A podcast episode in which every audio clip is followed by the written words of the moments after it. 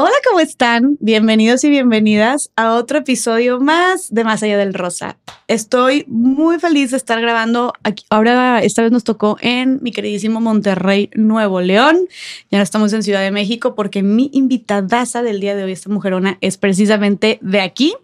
Entonces se nos hizo muy fácil a las dos grabar acá. Y bueno, el día de hoy vamos a tocar un tema que es un tema complejo, que desgraciadamente no se habla lo suficiente, que está muy normalizado, que está muy invisibilizado, como muchos de los temas que hablamos en este podcast, pero que podría estarle sucediendo a muchísimas personas, especialmente mujeres, que lo podrían estar experimentando, lo podrían estar viviendo, pensando que es amor y que podría ser algo sumamente insano, tóxico y peligroso. Entonces, bueno, para esto eh, tenemos aquí a, mi queridísima invitada que viene a platicar su historia, que viene a platicar su testimonio. Ella es autora, promotora de la escritura creativa y aparte terapeuta. Ángeles Raela, bienvenida. Qué gusto tenerte aquí. Yes, muchísimas gracias. Estoy muy, muy emocionada de poder llegar a más gente a través de tu, de tu podcast. Y bueno, eh, me encanta todo lo que haces. Ay, qué linda. Gracias. No, pues igualmente, este, nos, nos conocimos en persona hace hoy, pero ya habíamos estado en contacto y pues sé que eh, a través de lo que te pasó, después de lo que te pasó, empezaste tú a eh, adentrarte más en estos temas, a investigar más, sacaste tu libro, estás dando conferencias también. Entonces, pues me parece, como yo te dije cuando hablamos por teléfono, me parece pues muy admirable que utilices lo que, lo que viviste para usarlo luchando porque más personas o menos personas más bien vivan lo que a ti te sucedió. claro, darle un sentido, ¿no? A lo, a lo sufrido. Exacto. Y definitivamente es algo que no se lo desearía a ni mi peor enemigo. Y entonces eh, poder hablar del tema, poder acompañar a personas que lo están sufriendo ha sido una cosa eh, para mí un gran, gran regalo de sanación personal y además de ayudar a otras personas que han estado en la misma situación que yo. Claro, claro. Si nos pudieras poner este para poner un poquito de contexto a la gente, eh, platícanos cómo fue que empezó todo este suceso que viviste tú hace no mucho tiempo. Hace no mucho tiempo, sí, eh, relativamente poco. Claro. Eh, pues esta, esta persona, esta persona que luego se convirtió en mi esposo, eh, llegó a mí de una manera muy paulatina. Era una persona que yo conocía de mucho tiempo atrás, de una manera indirecta, como quien conoce a alguien eh, conocido, ¿no? O sea, como una persona muy eh, metida en el ámbito cultural, en el ámbito de, las artes. Porque a ti siempre te ha gustado porque ese a mí siempre me ha gustado. Ajá. Y entonces, pues yo conocía a esa persona por el nombre, porque era el tío de alguien porque era, eh, no sé, el maestro de tal, el director de tal, y, eh, pero no, no nos conocíamos directamente. Y entonces, eh, cuando por azares del destino, de pronto es mi maestro, pues yo ya tenía como un, un antecedente de una persona honorable, de una persona pues de buenas intenciones, de dedicado a su trabajo, de confianza.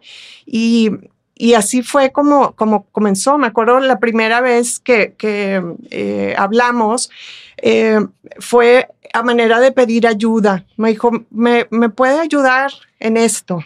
Sé que se dedica usted a tal cosa y quisiera pedirle opinión de algo. Él, te la pidió, tú Él me la pidió a mí y entonces, bueno, pues claro, con gusto. O sea, era mi maestro y, y era una persona que inspiraba confianza, que, que yo lo había escuchado hablar en grupo durante muchas veces, pero nunca habíamos tenido una interacción directa y entonces esos, esos acercamientos son muy comunes en las personas con este tipo de, de perfil, de personalidad, entran a tu vida pues de una manera casual o de una manera eh, quizá, si, si es alguien a quien conoces, pues quizá entra en un momento de vulnerabilidad, que estás viviendo algo difícil y llega como, como alguien que brinda ayuda, como alguien que brinda apoyo. Eh, de entrada, nunca te van a mostrar su verdadera cara. Claro. Eh, para esto, ¿tú cuántos años tenías? Yo era una persona adulta, totalmente adulta, una persona mamá, de tres hijas, una persona que, que podría decirse, eh, pues, eh, madura, inteligente, etcétera, pero eh, pues sucedió, sucedió. De pronto comenzamos al cabo de un tiempo una relación pues eh, de más plática, de más conversaciones y entonces pues son, son personalidades tan hábiles para hablar, tan hábiles para encantar, no, no a mí, sino a muchísima gente, tienen eh, una cantidad de admiradores muy, muy impresionante y de pronto comenzamos una, una relación, de pronto nos casamos y ahí al momento de, casarnos, pues inicias una relación de pareja pensando que es algo idílico, que es algo muy lindo, que es algo, una, una persona a quien admiras, a quien eh, quieres, a quien, ¿no? O sea, le, brindas confianza y poco a poco las cosas van cambiando. Ok. Al interior. Pero entonces, en un inicio dices todo color de rosa, o sea, todo como cuento, todo perfecto. Él era, o sea, era una persona como amable contigo, era atento, era cariñoso, era respetuoso, o sea, nunca tuviste como una banderita roja de, oye, alerta con esto, o sea, y todo esto iba viento en popa. Totalmente. Ahorita, visto a la distancia, había muchas banderas ah, rojas, pero para mí era una persona eh, que que representaba, bueno, pues muchas otras cosas valiosas y eso no lo, no lo no lo, no reparé en ello. Al contrario, o sea, pues hasta hacía ah, admirarlo más. Exacto, exacto. Era una persona, pues, eh, que para mí era alguien casi, casi muy culto, muy sabio, ¿sabes? Con, con una gran experiencia para muchas cosas. Y bueno, eso eh, generaba en él, no solo en mí, sino en, toda la gente que, manteníamos relación eh, de, de, alumnos con él, pues como de alguien con un magnetismo muy, muy interesante, ¿no? O sea, muy, muy, muy culto, una eh, gama de valores, pues, notables. Eh, cosa que luego te das cuenta que estas personalidades, pues, usan este tipo de disfraz, porque si llegan a tu vida con su verdadera cara, pues nadie les abriría la puerta de nada, ¿no? O sea, ni del corazón, ni de la oficina, ni de tu casa, ni de nada. Claro, ok. Pero en un inicio tú estabas, tú te casaste enamorada, Ángel. Me casé enamorada, enamorada, o sea, enamorada totalmente. Eh, yo pensaba, bueno, eh, voy a dar oportunidad a esto, es, es, es la persona que, con la que me gustaría envejecer, es la persona con la que quisiera compartir el resto de mi vida de una manera muy decidida. O sea, de una manera muy decidida, incluso, eh, bueno, pues mis hijas decían, mamá, pero es que, ¿qué? O sea, como, como por, como por qué una persona que es mucho mayor que tú, por qué, y, y, yo decía, denme chance, o sea, denme chance, es, es, es algo lindo que estoy viviendo, es algo que quiero eh, eh, llevar pues eh, hacia matrimonio, quiero compartir la vida con esta persona y todo va a estar bien. Okay. Yo pensaba, todo va a estar bien. Pues sí, todo indicaba que todo iba a estar bien, ¿no? Que, que iba a estar bien. Y tus hijas, este, eso, entonces por lo que dices, ya eran más grandes, eran adolescentes. Mis hijas eran adolescentes, yo soy mamá de tres hijas. Eh, eh, nosotros eh, con esta persona, bueno, no tuvimos hijos, nos casamos ya mayores, él tenía sus hijos, yo los míos, y pues todo en apariencia era normal, razonable, cada quien dedicado a lo que trabajaba, cada quien eh, pues en contacto con sus, con sus hijos y, de pronto pues la, la, gente decía, qué bonita pareja, qué, qué, qué, bonita pareja. Estoy segura que habría mucha gente que, que, que abrió sus antenas y dijo, ¿qué es esto? ¿No? O sea, sobre todo gente que lo conocía, sobre todo gente que había sido dañada por él mm. emocionalmente o afectivamente. Mm. Obvio sabían lo que, lo que seguía, pero por lo menos en, desde, mi, desde mi visión, yo lo veía como, como una persona muy, muy honorable y digno de, de compartir la vida juntos. Ok. Cuando te casas, cuando inicias una relación de pareja, eh, pues vas conociendo a la persona, ¿no? Vas conociendo de otra manera a la persona que has visto desde la faceta exterior. Y entonces, pues la, confianza eh, acrecenta, la eh, vulnerabilidad ya te abres totalmente, estás dispuesto a compartir pues esa parte emocional con, con una persona y, y se va convirtiendo en alguien parte de tu vida, parte de tu, de tu cotidiano, es alguien con quien desayunas, comes, cenas, eh, quizás sales a caminar, convives con, con, otras personas, o sea, se va convirtiendo en algo eh, como, como, como parte de, de, de, tu vida cotidiana, de tu vida afectiva y te sientes afortunado de que, de que eso suceda. Okay. Y entonces no te das cuenta cuando las cosas van cambiando muy paulatinamente, porque tú ya le has otorgado confianza, ya el apego a la pareja se ha ido generando y el apego es sano, el apego en una pareja es sano mientras no sea codependencia. Claro. Y entonces eh, lo que sucede es que este tipo de personalidades entran a una relación de pareja desde una intención distinta a lo que todo mundo pensaríamos, ¿no? Okay. Eh, entras a una relación de pareja para conocerte, para crecer juntos, para apoyar, para hacer planes, para compartir la vida, ¿no?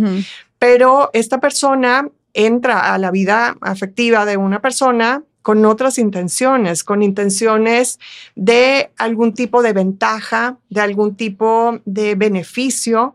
Eh, puede ser beneficio económico, puede ser beneficio de imagen. O sea, a una personalidad así eh, le resulta muy favorable tener una pareja, una esposa, un, una pareja formal, eh, estable, alguien, eh, uh -huh. que, que, le brinde cierta estabilidad a los ojos del exterior, porque uh -huh. de esa manera puede continuar pues con sus sus eh, eh, modos de operar, sus vidas ocultas, sus vidas, lo digo así en plural, vidas paralelas ocultas. Wow. Y eh, eso permite uno, el tener una, una pareja formal, permite que la gente no desconfíe. Que, claro. que permite, oye, pues qué padre, ¿no? Sí, Está, pues, se ve como un chavo normal. Ajá, una persona normal, una persona que está iniciando un matrimonio y bueno. Eh, Entonces dices que siempre, o sea, estas personas cuando están buscando empezar alguna relación con alguien, siempre lo están haciendo este tipo de perfil, que ahorita también nos dices de uh -huh. qué perfil estamos hablando para que la gente esté en contexto, pero estas personas siempre lo hacen con una intención. O sea, no es como, ay, me enamoré, no sé qué, sino siempre está como, digo, se escucha muy maquiavélico. Claro. Pero entonces sí, es como siempre tienen un plan, siempre buscan un fin para estar con alguien. Exacto. Ellos no pueden ver a las personas como un otro, como una persona, como un ser humano, ven a las personas como objetos, como objetos que les serán útiles como admiradores o como posibles víctimas. Wow. Únicamente, únicamente. O sea, esas dos. Si, si, no les sirves para nada, pues seguirá de largo y le, le, serás indiferente. Y admiradores es, o sea, gente que lo, hasta, lo esté adulando. Que lo esté adulando, que lo apoye, que le aplauda, que esté cerca, que se sienta afortunado de conocerlo, ¿sabes? Okay. O sea, como esos grupos de eh, que se les llama como monos voladores, que siempre estarán dispuestos a decir, esta persona es una gran persona eh, aún en contra de cualquier otra opinión. Y las víctimas, eh, por eso de pronto se sienten eh, pues acorraladas en una situación donde todo mundo ve la cara dorada de esa persona, pero ella de pronto puede ver la otra cara, la otra cara que da al interior de sus relaciones afectivas más, más cercanas. Eso sucede cuando la víctima ya se ha enamorado, cuando la víctima ya confía, cuando la víctima no, no sabe que de pronto la cosa va a cambiar drásticamente. Ok. O sea, primero un, un psicópata narcisista integrado. Que es el eh, perfil del que estamos hablando. Que es ¿verdad? el perfil del que estamos hablando. Es, es un perfil, eso es, eh, es, importante decirlo. No estamos hablando de una persona enferma mental. Es una persona que tiene una gran habilidad de lenguaje y eso pues lo tiene una persona eh, con sus habilidades cognitivas al 100. Okay. Es alguien que es capaz de aprender, capaz de enseñar, capaz de eh, planear cosas a largo plazo y eso pues no es un enfermo mental. ¿no? O sea, son, es más, se podría decir que son personas muy inteligentes. Son personas inteligentes, son personas brillantes y son personas encantadoras. O sea, han, han, aprendido y han imitado o han desarrollado habilidades que les permite ser muy atractivos a los ojos de las personas. Son las almas de la fiesta, son, mm. sabes, eh, la persona con quien te gustaría platicar.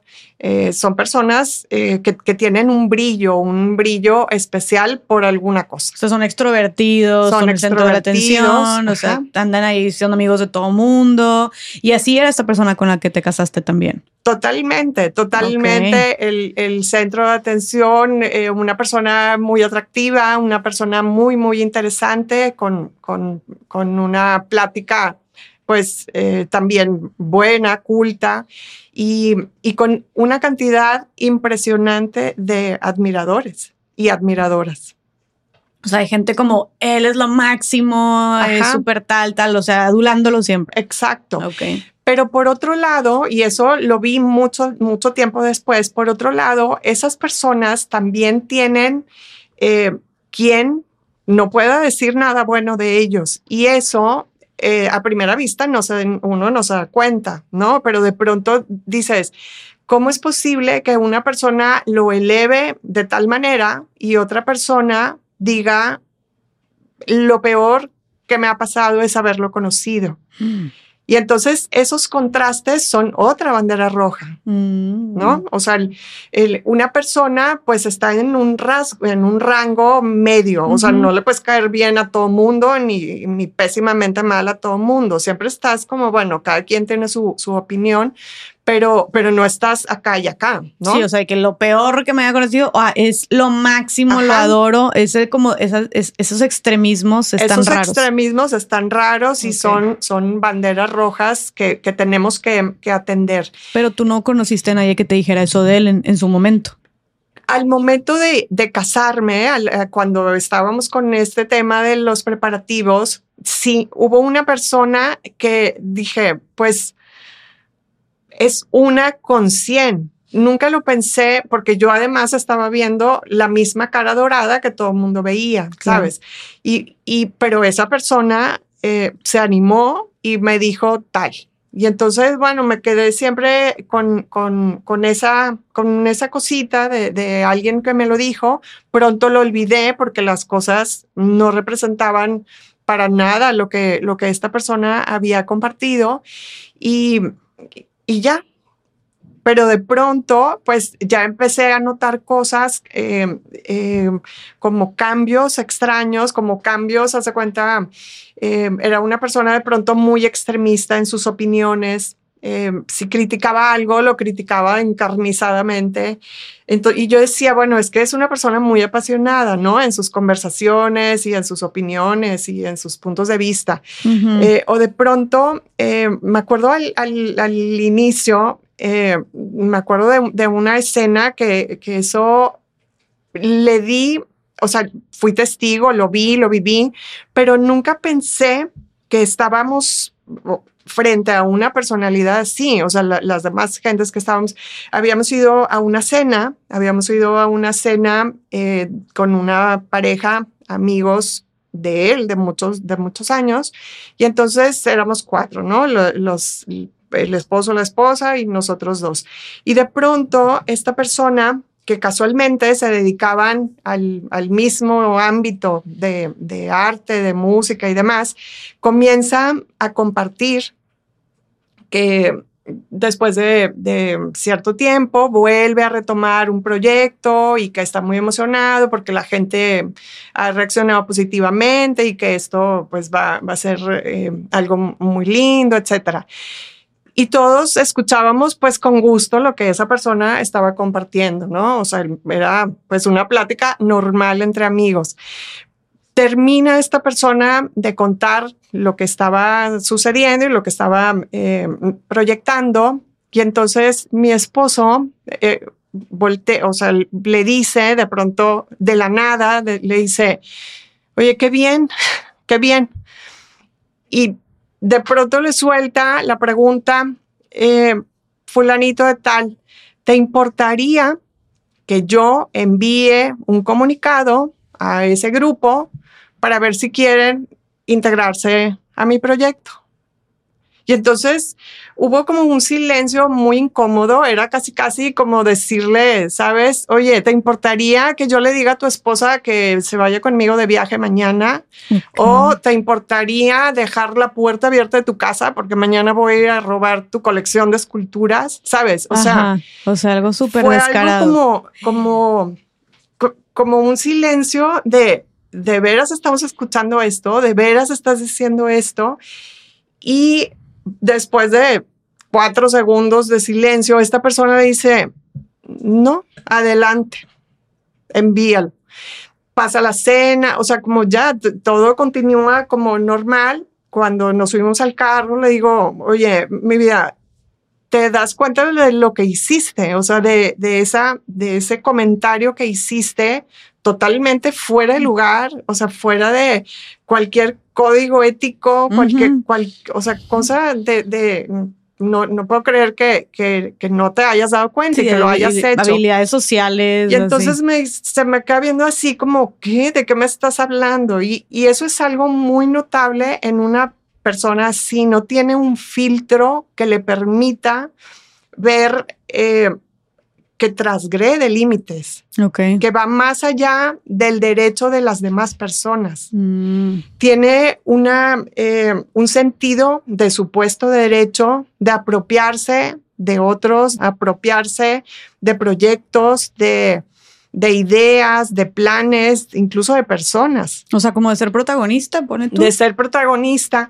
Y eso, eh, pues aquí se puede mencionar, su gama emocional está eh, muy invadida por la envidia. Entonces él tiene que ser el centro, él tiene que tener el mejor proyecto, el mejor, eh, la mejor cosa, la mejor eh, casa, la mejor todo, la mejor pareja.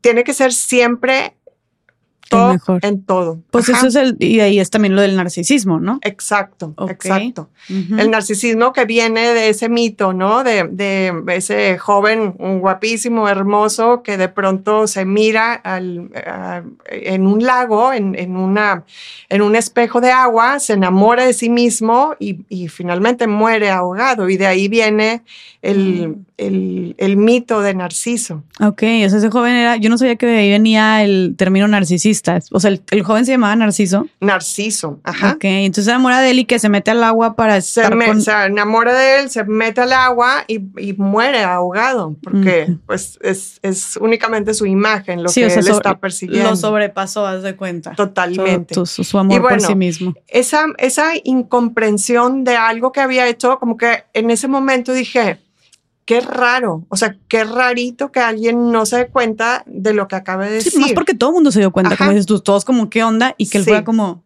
Mm". Como, no es nada, ¿sabes? O sea, no significa nada. Y, y total, bueno, eh, al día siguiente, eh, yo creo que se quedó pensando, porque obvio si se dan cuenta cuando, cuando meten la pata en algo.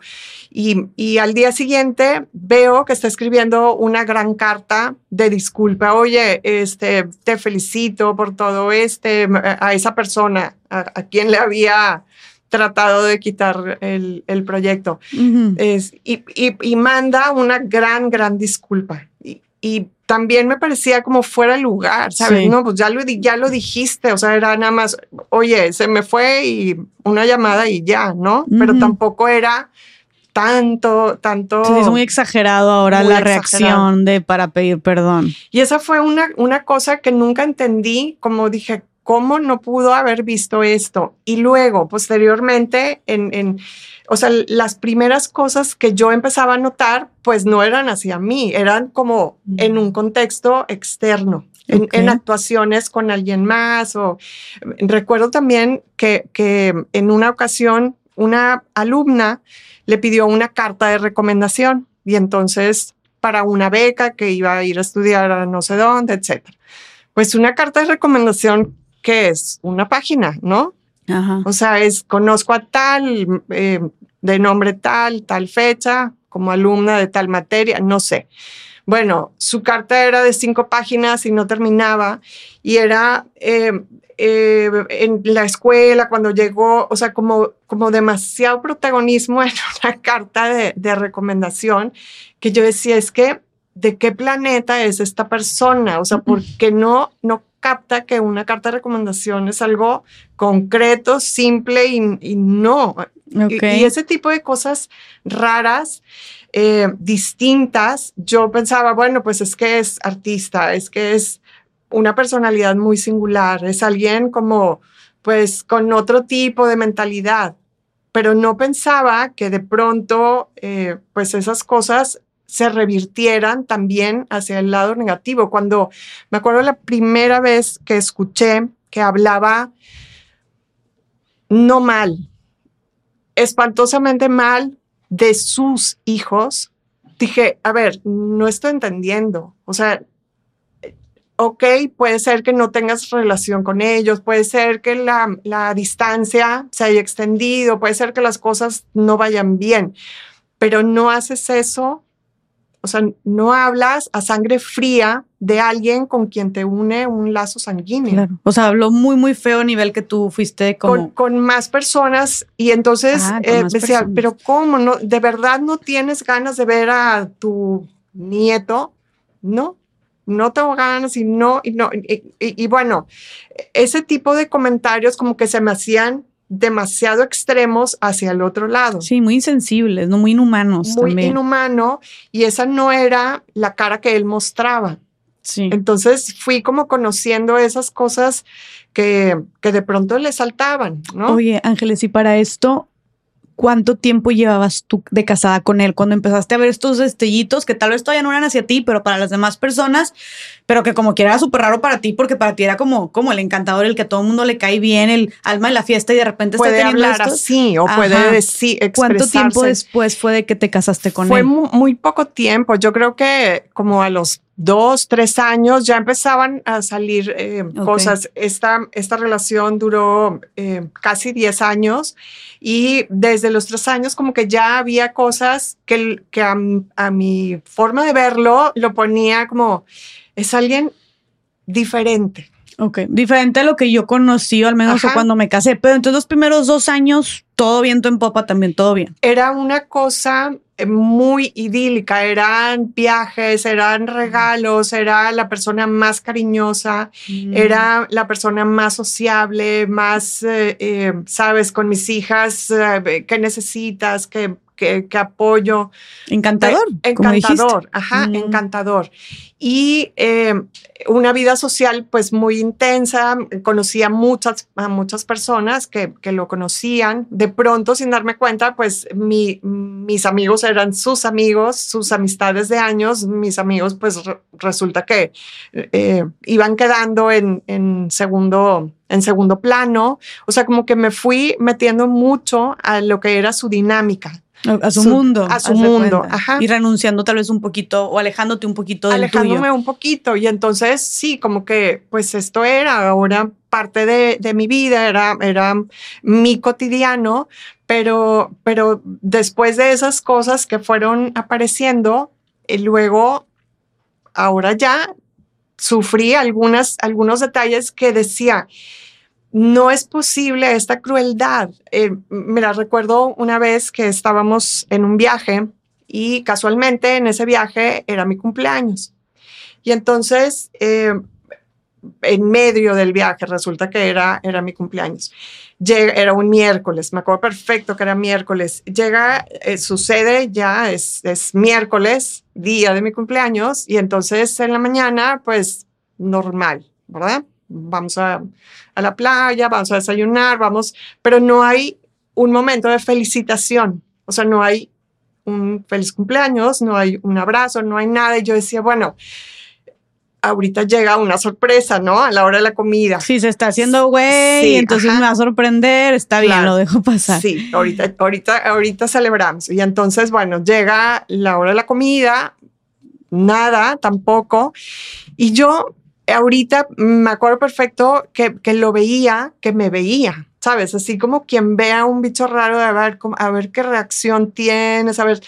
pero en ese momento yo no pensaba que podría haber sido eso de una manera eh, intencionada. Como analizándote. ahorita yo, yo perfectamente puedo entender que, que fue algo intencionado porque eh, esto funciona mucho con, estas personalidades, arruinan fechas especiales de una manera muy, muy cruel, aniversarios, cumpleaños, eh, navidades, etcétera. O sea, es como que muy común en pacientes, hoy, hoy lo veo, que esas fechas se arruina la cosa. O sea, ¿crees que sea como adrede para hacerte sufrir? Pues es, es una necesidad o un gozo extraño en, en, ver el sufrimiento de otras personas o la confusión sobre todo. Bueno, total, ya pasa la comida, pasa la cena, nunca nada, o sea, fue un día normal en una vacación. Nunca te dijo feliz cumpleaños. Nunca me dijo feliz cumpleaños y al día siguiente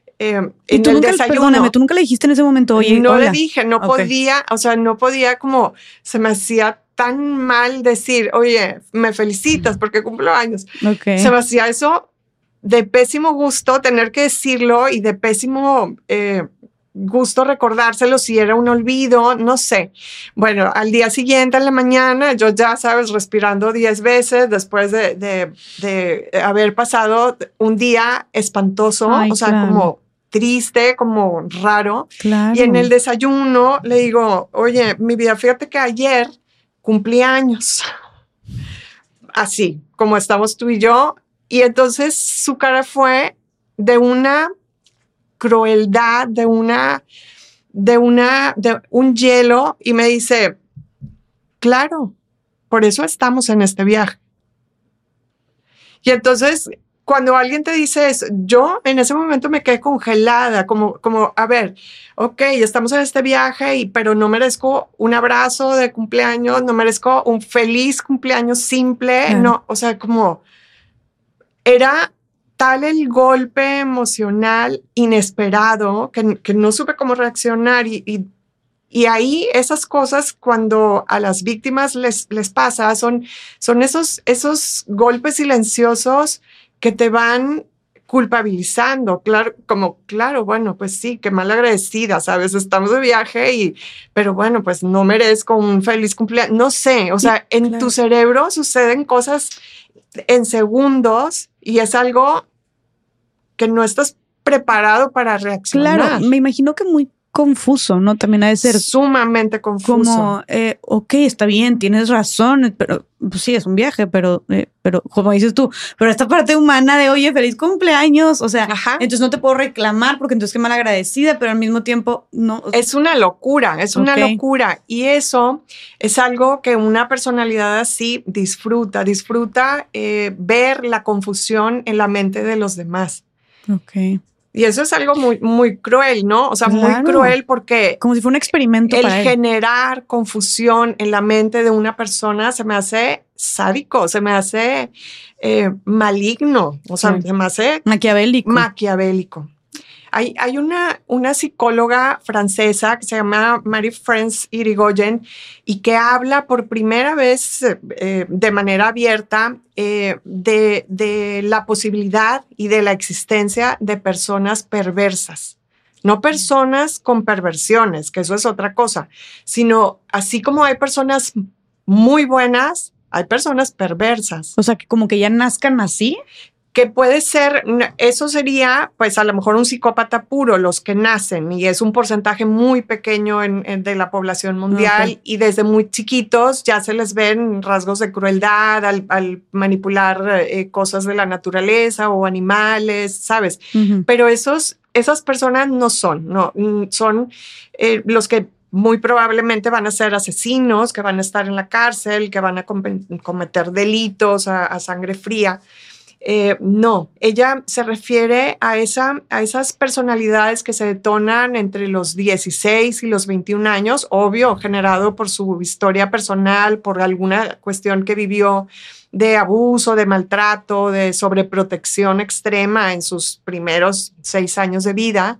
Y eh, les, les, eh, les detona esta, esta personalidad que, que su gama emocional está solo en la envidia, en la ira, eh, que viven en mentira constante, que viven como una realidad solo eh, buscando generar confusión, buscando generar daño a otros. Y eso eh, es muy difícil de aceptar, es muy difícil de creer que sea cierto, ¿no? Claro, y más si es alguien también que te ama, que supone que te ama, ¿no? es como, está conmigo, me ama, Más también siento que tal vez ya, como dices tú, pues si ya eran adultos que habían tenido tal vez otras parejas, ya tenían hijos, es como, pues si está conmigo es porque quiere estar conmigo. Exacto, exacto. Nunca vas a pensar, está conmigo porque le es conveniente tener una pareja que le brinde una estabilidad eh, de imagen. Claro. O sea, jamás, jamás. Completamente. ¿Y, y cuándo sucede, cuánto tiempo llevas casada con él cuando sucedió este tema del cumpleaños? Este fue, eh, si te, digo que las otras cosas fueron entre los primeros dos años, yo creo que este fue en el tercer año. Okay. Una cosa aislada, una cosa que, que pues no lo esperas y que después de ese evento, pues la cosa continuó normal y vuelve nuevamente la, la dinámica linda, la, dinámica eh, cariñosa, la dinámica, sabes, de, normal de, una pareja. Pero, pero esos golpecitos van quedando como pequeñas cicatrices que, que, que, van haciendo mella en, en, tu autoestima, que van haciendo mella en la forma en cómo te percibes en relación con esa persona. Claro. Y, y va eh, pues cambiando, cambiando mucho la cosa. ¿Qué otros golpecitos empezó a tener contigo, estas señales también que te, que te empezaron a hacer incomodidad, inconformidad? ¿Qué otras cositas sucedieron? Mira, por ejemplo, luego eh, siguió ya eh, cosas muy, muy, muy básicas y muy concretas, como de pronto cancelar un plan, no, es que mejor no vamos a ir acá, mejor vamos a hacer esto. O de pronto si teníamos una cena para dos, de pronto la cena era para ocho, ¿sabes? Pero no te avisaba. Ajá, o sea, si era algún plan entre nosotros, de pronto, ay, voy a invitar a tal. Y bueno, pues no lo ves mal, pero es, sí, teníamos algo nosotros, ¿no? O sea, íbamos a ir al cine, íbamos a ir a cenar, nada más, tú y yo. Y de pronto, no, mejor vamos con todos los de quién sabe qué a, tal lado. O sea, ese tipo de cosas que en apariencia no son nada, o sea, no podrían significar un gran problema, pero si las vas sumando, van, van, eh, cambiando la dinámica, ¿no? Claro. O sea, si yo tenía, por ejemplo, un plan de ir a cenar con mis amigas, de pronto él llegaba con un plan padrísimo. Ya tengo los boletos para este, esta obra de teatro que no sé qué, no sé qué. Ay, qué pena, no me acordaba que ibas a ver a tus amigas, pero ay, bueno, luego las ves. Vámonos acá. Y ah. entonces, ese tipo de cosas. O sea, como arruinándote el plan con tus amigas. Como, como siempre acaparando, como siempre eh, teniendo la última palabra de eh, la cena va a ser aquí. Hoy vamos a ver a tal. Eh, hoy no vamos a ver a tal. ¿Me entiendes? O sea, esas cosas. Aunque tú ya tuvieras otros planes. Aunque yo ya tuviera otros planes. Pero por el contrario, decía, es que eres quien maneja mi vida, eres quien eh, organiza todo, eres alguien que eh, yo, hasta mis amigos dirían, ¿por qué le haces tanto caso? Sabes, como haciendo contradicción entre el hecho y el dicho. Ok, sí, o, sea, muchísimo verbo. Culpándote de cosas de manera verbal, pero en la realidad sucedían de manera distinta. Ok. Sí, son, son hábiles, pero muy, muy hábiles Em, en las discusiones verbales. Eh, yo creo que podrían ganar todos los debates porque siempre sacan la última palabra que puede dejar em, sin voz a la otra persona. O sea, y por lo que veo, Ángeles, es mucho, o sea, es mucho control entonces también, o mucha manipulación, ah, este, por lo que veo. Es, es mucha eh, manipulación que no parece manipulación. Es mucha em, eh, cariño disfrazado de, dominio. Es mucho, eh, vas a hacer lo que yo digo porque, porque, porque te quiero, ¿sabes? O sea, es, como, como esas eh, frases contradictorias una y otra vez. Eh, es que me estás obligando a que me enoje contigo. Es que tuve que mentir por tu culpa. Es que no llegué porque, porque ya sabía que ibas a estar enojada. Es que, sabes, o sea, ese tipo de, de culpabilización en una pareja que es sumamente tóxica, que, es, eh, eh, que daña mucho a, a, una de las partes y que la otra persona, si estamos hablando de un perfil así, lo hace con saña, lo hace con, con el fin de ir, eh, ¿qué te podría decir? No sé si amansando, si debilitando, si destruyendo a la otra persona. Ok. ¿Recuerdas específicamente algún caso donde te haya dicho como te haya echado esta culpa o haya tenido esta como manipulación contigo o te haya cambiado por completo este lo que haya sucedido? Sabes, eh, en, un, en una, en una eh, celebración de su cumpleaños, que la fiesta estaba preparada, que todo era para hacer una cena eh, a gusto con otras personas, de pronto yo percibí como si estuviera creando una, eh, una pelea armada, artificial, ¿sabes? Okay. Y entonces, después de esa, de esa discusión, pues obvio se cancela todo y él desaparece dos días, casualmente en su cumpleaños.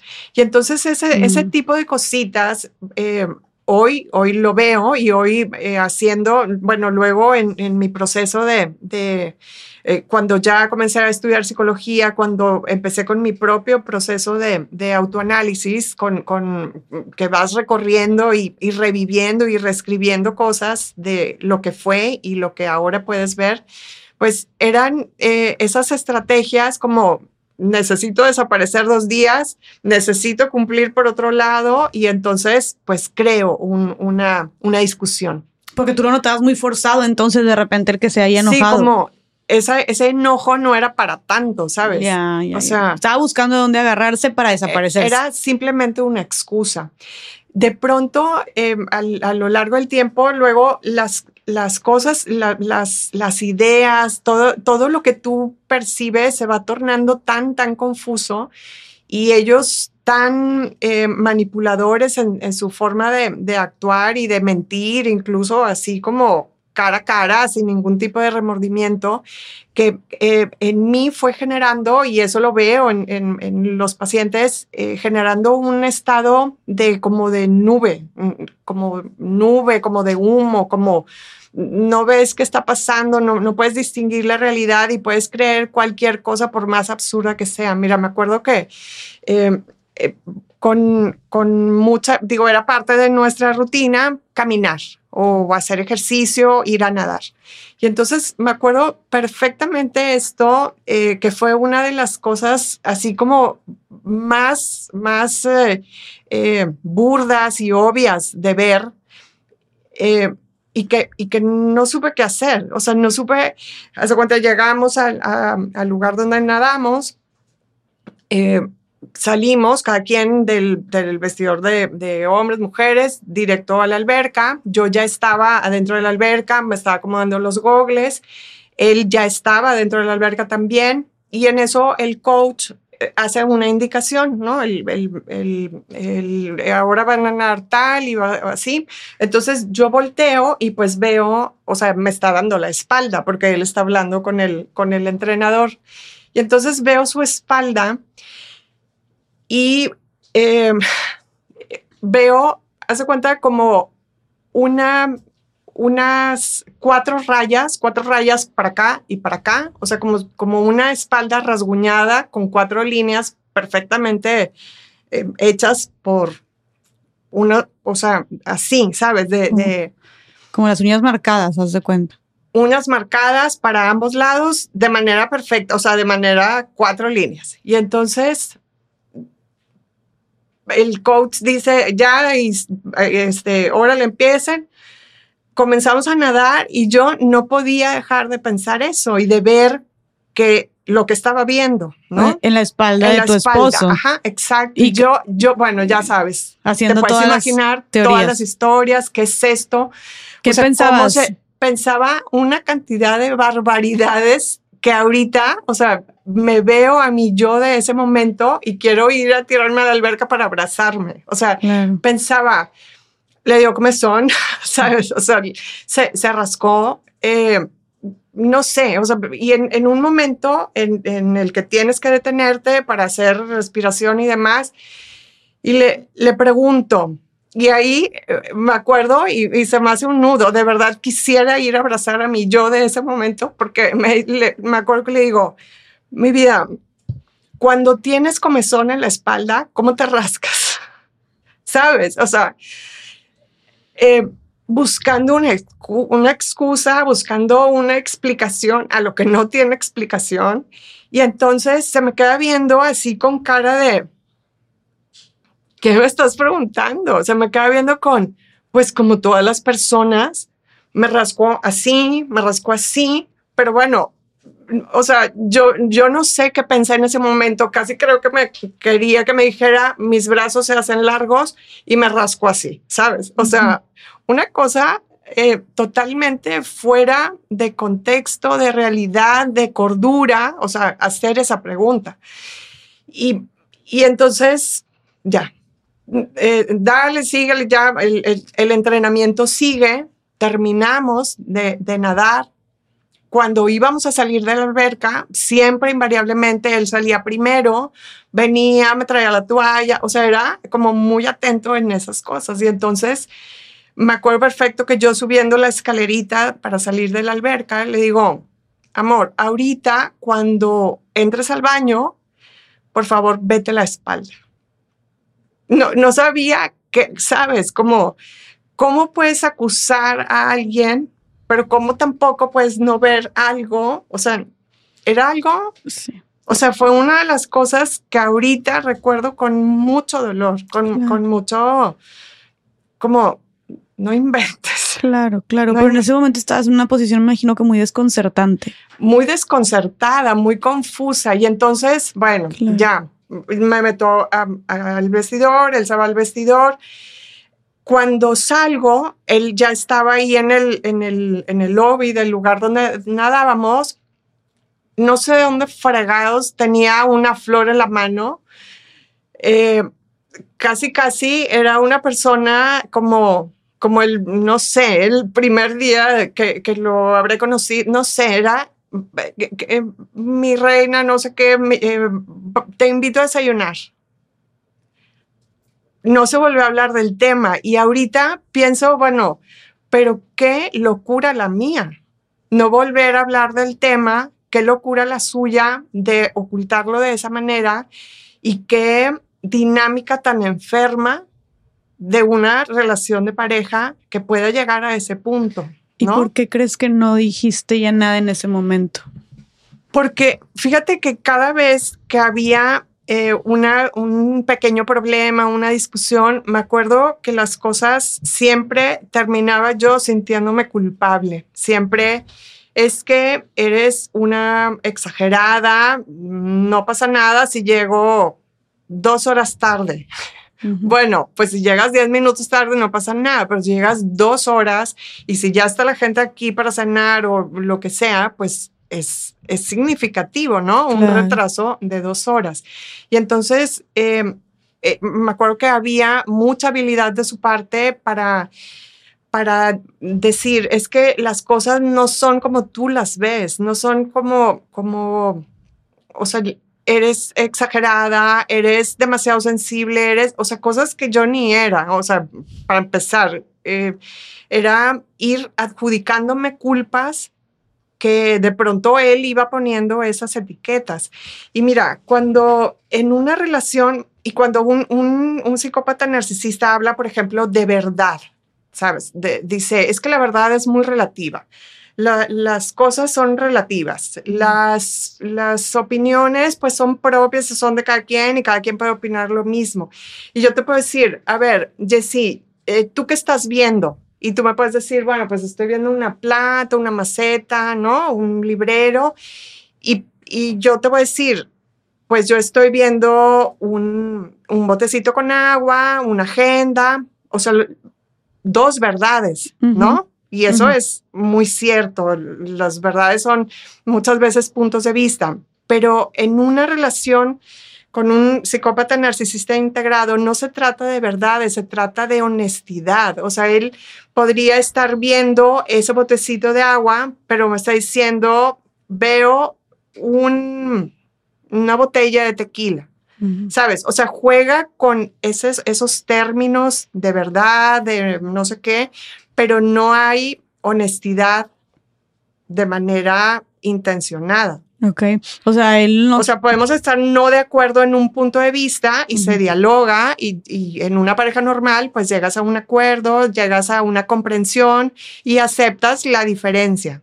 Pero cuando una persona tiene la intención de manipular su verdad, eliminando cualquier honestidad de su parte, eh, la cosa se va, se va a un extremo espantoso. Claro, y más porque no tiene el interés ni la intención de llegar a un acuerdo. Exacto. O sea, la persona lo que quiere es como que tú, tú acabes cediendo y acabes pidiendo perdón o echándote la culpa, admitiendo que estuviste mal, etcétera.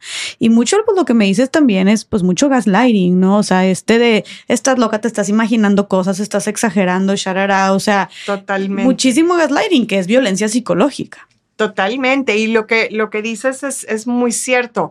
Em, eh, al cabo del tiempo vas amoldándote a su manera de ser con tal de no hacer problemas. ¿No? Con tal de llevar la fiesta en paz, con tal de que los momentos buenos, porque hay momentos buenos, sigan eh, presentes. Y que los momentos eh, negativos, los momentos eh, tóxicos, pues tratas de, haz de cuenta como si estuvieras caminando en un campo minado, o sea, buscando el lado para que no explote el problema o la discusión o esquivando cualquier cosita esquivando que cualquier cosita. Y eso a la larga a, una, a una persona que vive una relación así pues eh, en este contexto que vivimos cultural pues lo puedes aludir a muchas cosas no al machismo lo puedes aludir a, al carácter al trabajo, a la presión económica, al, clima, a lo que tú quieras, pero nunca imaginas, yo jamás, jamás eh, tenía en mi mente el concepto de, una persona narcisista, integrada y con, con rasgos psicopáticos, o sea, con rasgos de querer dañar emocionalmente a otros. Eso, cuando no tienes el, el concepto de algo, no le puedes dar nombre y es algo que ahí puedes permanecer eternamente y no sabes, no sabes que estás viviendo eso. No sabes y me imagino que aparte te vas hundiendo cada vez más. Te vas, te vas, hundiendo porque te vas tomando responsabilidades en la relación que no son tuyas. Vas eh, haciéndote cargo de la estabilidad, haciéndote cargo de que el ambiente esté a gusto. De, eh, eres la perfecta anfitriona, eres la perfecta esposa, eres la perfecta escuchadora, eres todo, ¿no? O sea, eres todo, pero sin darte cuenta de que la balanza se ha ido exactamente en contra tuya. O sea, que de repente eres tú nada más la que está... La que está aportando, la que está eh, haciendo algo porque las cosas funcionen. Eh, hay una, una necesidad que yo creo que es cultural, pero las mujeres somos muy dadas a reparar, ¿no? A reparar las cosas, a, poner lindo un espacio, a, arreglar eh, tu oficina de una manera, eh, no sé, bonita. Eh, es, algo natural en, la personalidad de, de, una mujer, pero cuando eso se va trasladando a una relación de pareja, la cosa se pone pues muy en contra tuya. Claro, claro, que sí somos muy dadas las mujeres como a, y creo que es mucho por cómo nos han educado también a, a, justo a cambiar o arreglar hombres, ¿no? O sea, como dices tú, oye, tal vez ciertas cosas que si, que si limpiamos, o sea, que culturalmente hablando, que si limpias, que si recoges, que si pones esto bonito, que si arreglas, pero ¿qué pasa cuando te lo llevas a una relación tóxica, que si pensamos que podemos cambiarlo, que si pensamos que podemos mejorarlo, que podemos ayudarlo a sanar, que podemos, que a ver, pues también siento que debe haber un límite, porque obviamente es puede ser esforzarte por tener una buena relación, ayudar a tu pareja, pero ¿qué pasa que sea cuando mutuo, ¿no? mutuo? ¿Qué pasa cuando ya es algo tóxico? Exacto, que sea mutuo y eso es, yo creo que eh, lo que hace una relación de pareja linda, ¿no? Que los dos aporten algo en pro del otro, que, que sigan siendo un yo particular, que sigan siendo una persona individual, que sigan en sus proyectos, pero que se acompañen y que se acompañen de manera pareja. Claro. O sea, quizá, ok, hoy tuve un mal día y te tocó a mí apapacharme y quizá mañana tú lo tengas y yo lo haré contigo, pero no que todo el tiempo sea uno el que apapacha, que sea uno el que tolera, que sea uno el que eh, siempre está para al servicio del otro. ¿Y tú sentiste que llegaste a un punto en el que ya solo eras tú? Quizá llegué a ese punto, quizá llegué a ese punto y aquí me gustaría mucho que las personas que nos están escuchando eh, trabajen en sus creencias, en esas frases con las que hemos crecido, ¿no? O sea, la mujer está para apoyar, la mujer está para respaldar al, al marido, la mujer está para, para, para, atender, para escuchar, para cuidar, para muchas cosas. Que puede ser que sí, hay, hay muchas cosas en el ámbito de la maternidad, en el ámbito de, de, de la personalidad eh, vulnerable, pero el hombre también lo puede hacer, ¿no? O sea, también puede cuidar, proteger, no sé, o sea, cada quien sus roles, cada quien sus diferencias, pero con respeto y con, con equidad. Y entonces esas, esas frases con las que crecemos, quizá de nuestras bisabuelas o abuelas, de eh, la mujer calladita se ve más bonita. No, o sea, sí, pero no. La mujer está para apoyar al marido. Sí, pero ¿qué marido? O sea, el que también te apoya a ti, ¿no? Claro. O sea, no, no de manera incondicional. Eh, el amor es o el matrimonio es hasta que la muerte nos separe.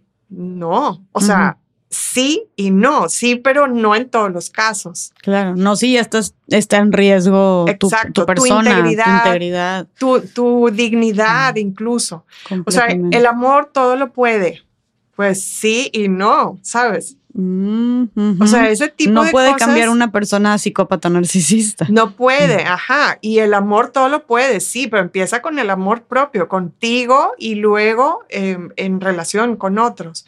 O sea, esas frases que se dicen muy fácil y que las encontramos volando por todas las tarjetas de felicitaciones y en internet y demás, son a la vez muy, muy muy rudas si las adoptas de una manera incondicional. Claro, muy dañinas. Muy dañinas, ¿no? Completamente, sí, sí, sí. Y creo que qué bueno que mencionas esto, ¿eh? Porque creo que justo esta, esta noción en la que se nos educan del, del amor y del matrimonio, sí hace o nos mete esta idea de que las mujeres tenemos que aguantar aguantar, soportar, echarle ganas, ciertos tratos, ¿no? Y, y, no solo eso, sino también como en nombre del amor, todo es válido, ¿no? Y, incluso a veces hasta los golpes.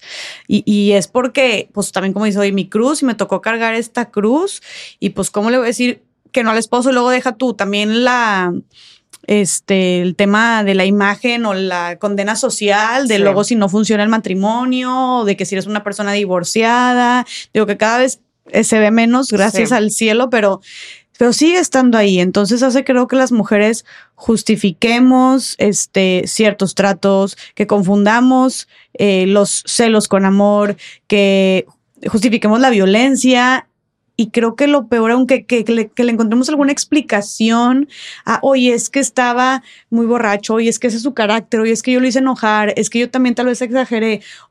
O creo que, que eso es lo más peligroso, creamos en estas, tengamos estas, esta esperanza, esta ilusión que es imposible, que decir que no es real, del va a cambiar por mí, ¿no? Va a cambiar porque me ama. O yo lo voy a hacer cambiar, ¿no? Hasta nos gusta ponernos la capita de superheroína porque yo soy especial y diferente a las demás, ¿no? Exacto. Y nadie cambia. Exacto, y menos una personalidad psicópata narcisista integrada. La, pareja inicia, por lo general, en un, en un eh, bombardeo amoroso, vamos a llamarlo así, en una etapa muy linda y en una etapa que se queda muy impregnada en la persona que verdaderamente está brindando amor y está abriendo el corazón para que esta relación funcione pero eh, cuando vienen los, las, las, facetas distintas, cuando vienen eh, descubrir esas mentiras, esas, esas cosas que no, no habías podido ver en esa persona, pues siempre eh, el, el, cerebro protege y entonces tiene la esperanza, como tú dices, de que la cosa vuelva a ser como, como comenzó que vuelva a ser como, como fue todo al principio. Y entonces dices, bueno, es, un, es una rachita, es un, es, fue un desliz, fue un mal momento. Y el, el psicópata narcisista integrado se vale de eso para que el ciclo pueda girar eh, indefinidamente. Por eso vemos a personas que, quedan ahí en esos matrimonios después de 50 años, después de 40 y, de pronto eh, están debilitadas físicamente, tienen cáncer, tienen, no sé, incluso hay personas que llegan al suicidio. O sea, no hay, no hay... Eh, una estadística que muestre que, un psicópata narcisista integrado ejerza una violencia física al grado de, cometer un feminicidio o de, asesinar a alguien. Eh, pero sí puede llevar a sus, a sus víctimas a que se suiciden. No es tanto violencia física, sino es más una violencia psicológica que de cualquier manera también puede cobrarte la vida. Exacto. Y esa violencia física va generando en la víctima y eso eh, yo creo que nunca podría eh, entenderlo alguien a menos de que lo esté viviendo. Eh, vas, vas creando un estado de confusión tal que es, ya es como si, como si eres testigo de tu propia propio eh, enloquecimiento. Es como si, si estás percibiendo que estás enloqueciendo, porque lo que ves no es, porque lo que dijiste tampoco es, porque lo que él dice es distinto de lo que está haciendo, porque, porque, porque toda, todos tus valores, todas tus ideas, todos tus conceptos se ponen de cabeza. De una manera muy, muy, muy impresionante. O sea, como si nada tuviera sentido de como repente. Como si nada tuviera sentido, como si la lógica perdiera toda lógica, como si comenzaras a ver solo a través de lo que esa persona dice. Y entonces eh, resulta que te vas quedando, y eso es algo súper, súper triste, te vas quedando sin palabras, te vas quedando sin voz, te vas quedando sin argumentos. Y eh, eso va poniendo a la víctima en una posición muy, muy, eh, muy fácil de destruir, ¿sabes? O sea, el, el, psicópata narcisista integrado de pronto esperará a que su víctima se le apague la última chispita de vida. Y si, y si renace alguna, algún, alguna pequeña llamarada, volverá a hacer algo para volverla a apagar y otra vez y otra vez hasta que la destruya totalmente y llega el momento en, el, en el que desecha a una víctima únicamente cuando sabe que la ha destruido totalmente. Y eso es algo que no lo hace un ser humano. Claro, claro. Tú, tú eh, todo esto que comentas se escucha, pues escucha muy difícil y, y me parece, como dices tú, algo completamente, o sea, todo lo contrario a la empatía y a la humanidad. ¿En qué planeta sucede eso? Y a la consideración. Eh, ¿Y alguna vez tú, porque esto lo estás haciendo como describiendo el modus operandi, pero alguna vez tú te llegaste a sentir como estás describiendo? ¿En qué momento te llegaste a sentir así? Creo que eh, llegó un momento en el que ya no pude no ver. O sea, en el que yo decía, si otra vez cierro los ojos ante esto que es real, me pierdo. Ok. O sea, me pierdo a mí y si me pierdo a mí, ya valí, ¿sabes? Claro. Eh, sucedió una vez y eso fue eh, casi eh, al final de, la relación, sucedió que, fui, que fui testigo, fui, pues lo capté en un, en un claro engaño, en un claro plan anexo a una cena de Navidad. Y entonces a la hora de encararlo, a la hora de decirle qué es esto, a la hora de, pedir una explicación, su reacción fue eh, tan, tan violenta, o sea, no fue de perdón, me equivoqué, sabes, la regué o lo que sea. No, al contrario, era estoy enojado porque me cachaste, ¿sabes? Estoy enojado porque te diste cuenta de lo que estoy haciendo y entonces no puede nadie darse cuenta de lo que yo estoy haciendo. Y esa reacción me permitió como por primera vez que cayera el velo de, de esta persona es en realidad la que es, no, no es la que yo imagino, no es la que yo conocí, no es la persona que aparenta ser. Y entonces ahí fue como, como si yo dejo pasar esto, ya no hay nada que no vaya a dejar pasar. Y no hay nada que me vaya a sacar de aquí. Y entonces, esa, en, esa, en esa fecha, en esa cena de Navidad, que después de una gran, gran discusión, él se fue. Y y yo me quedé, dije, es la última vez que nos vamos a ver, es la última vez que se va a atrever a, estar frente a mí, pero no, o sea, pasaron una hora y media y ya era la hora de la cena y llega como sin nada, como sin nada, como esperando otra vez vuelta a la tuerca, ¿sabes? Vuelta a la página y, y como siempre. Y entonces ahí al momento de verlo llegar, al momento de eh, estarlo viendo, abrir un vino y estar, eh, no sé, con, con, con, una cara muy, muy distinta de la de hace una hora atrás, dije, esto no está bien y yo no estoy bien. Claro. O sea, yo no estoy bien si esto le doy vuelta a la página.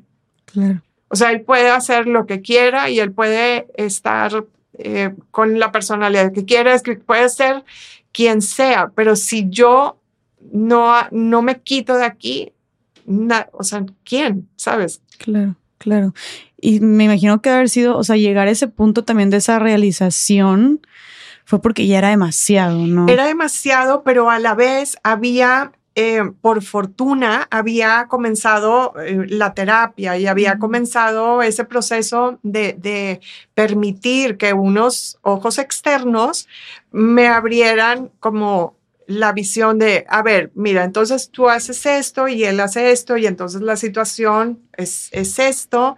A ver, estás viendo tal cosa, ¿sabes? O sea, como lo que sucede en una terapia. Eh, unos ojos te están ayudando a ver lo que tú no estás viendo. Okay. entonces, em, en, esa, en, esa, en esa cena, me acuerdo perfecto que comencé eh, esa noche a escribir, no lo que sería este libro, sino lo que sería un proceso de sanación personal, un proceso de reescribir todo lo que había vivido, de ponerle nombre a cosas, de poner, de aceptar con claridad de las cosas que no vi, de aceptar mm. de, los, los, las culpas que había aceptado sin, tener que hacerlo.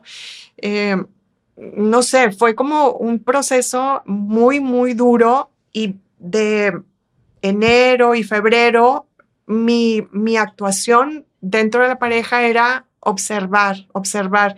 Era como si quisiera, eh, como si quisiera volver a apropiarme de mí, ¿sabes?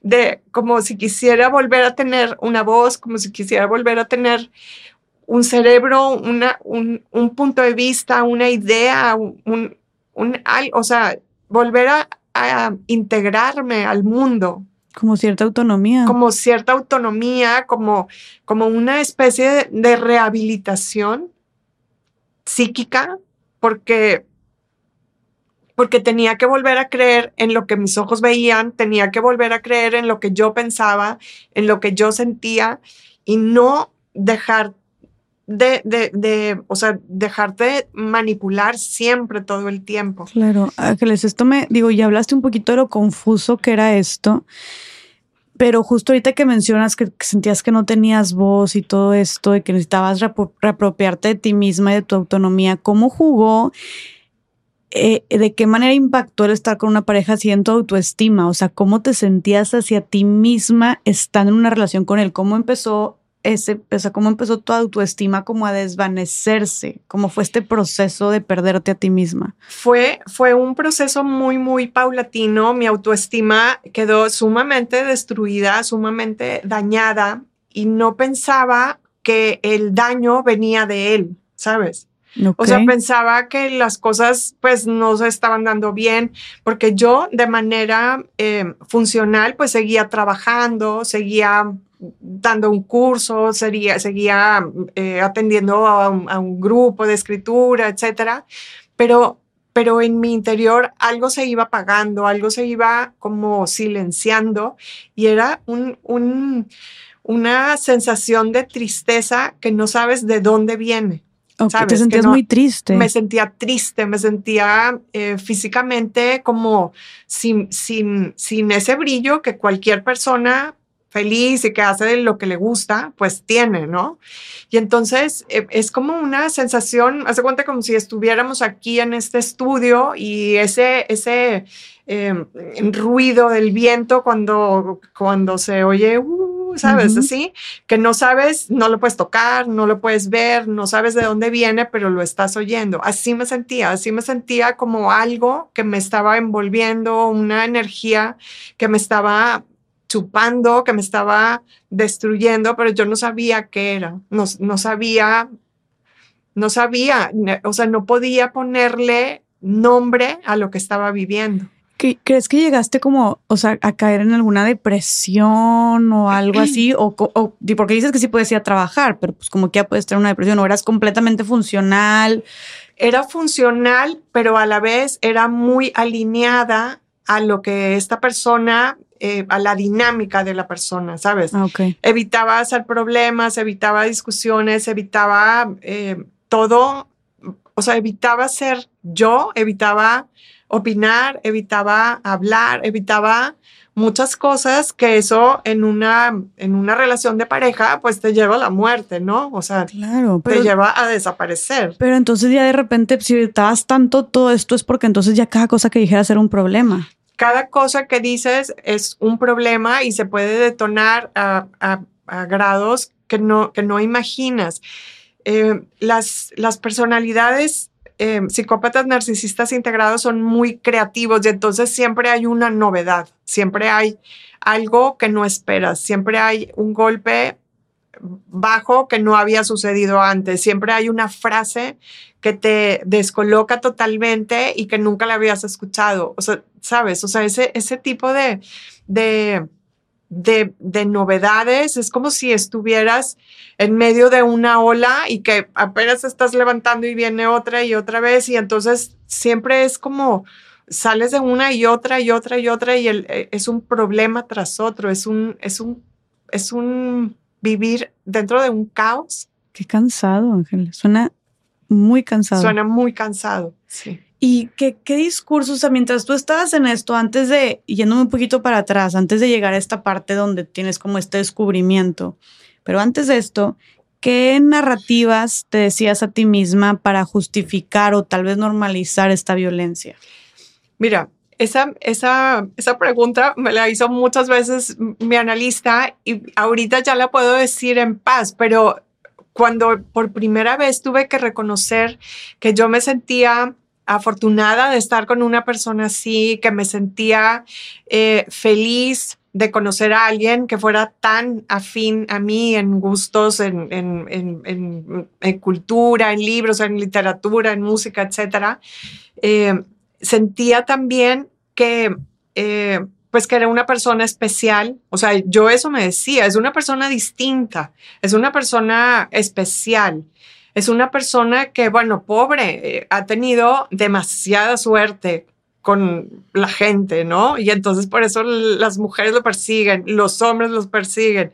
Mm. Pero cuando ese tipo de, de, cosas que ya fue, fue eh, él actuando con ya mucha mucho cinismo, mucho, mucho descaro en, en, en, situaciones como muy burdas.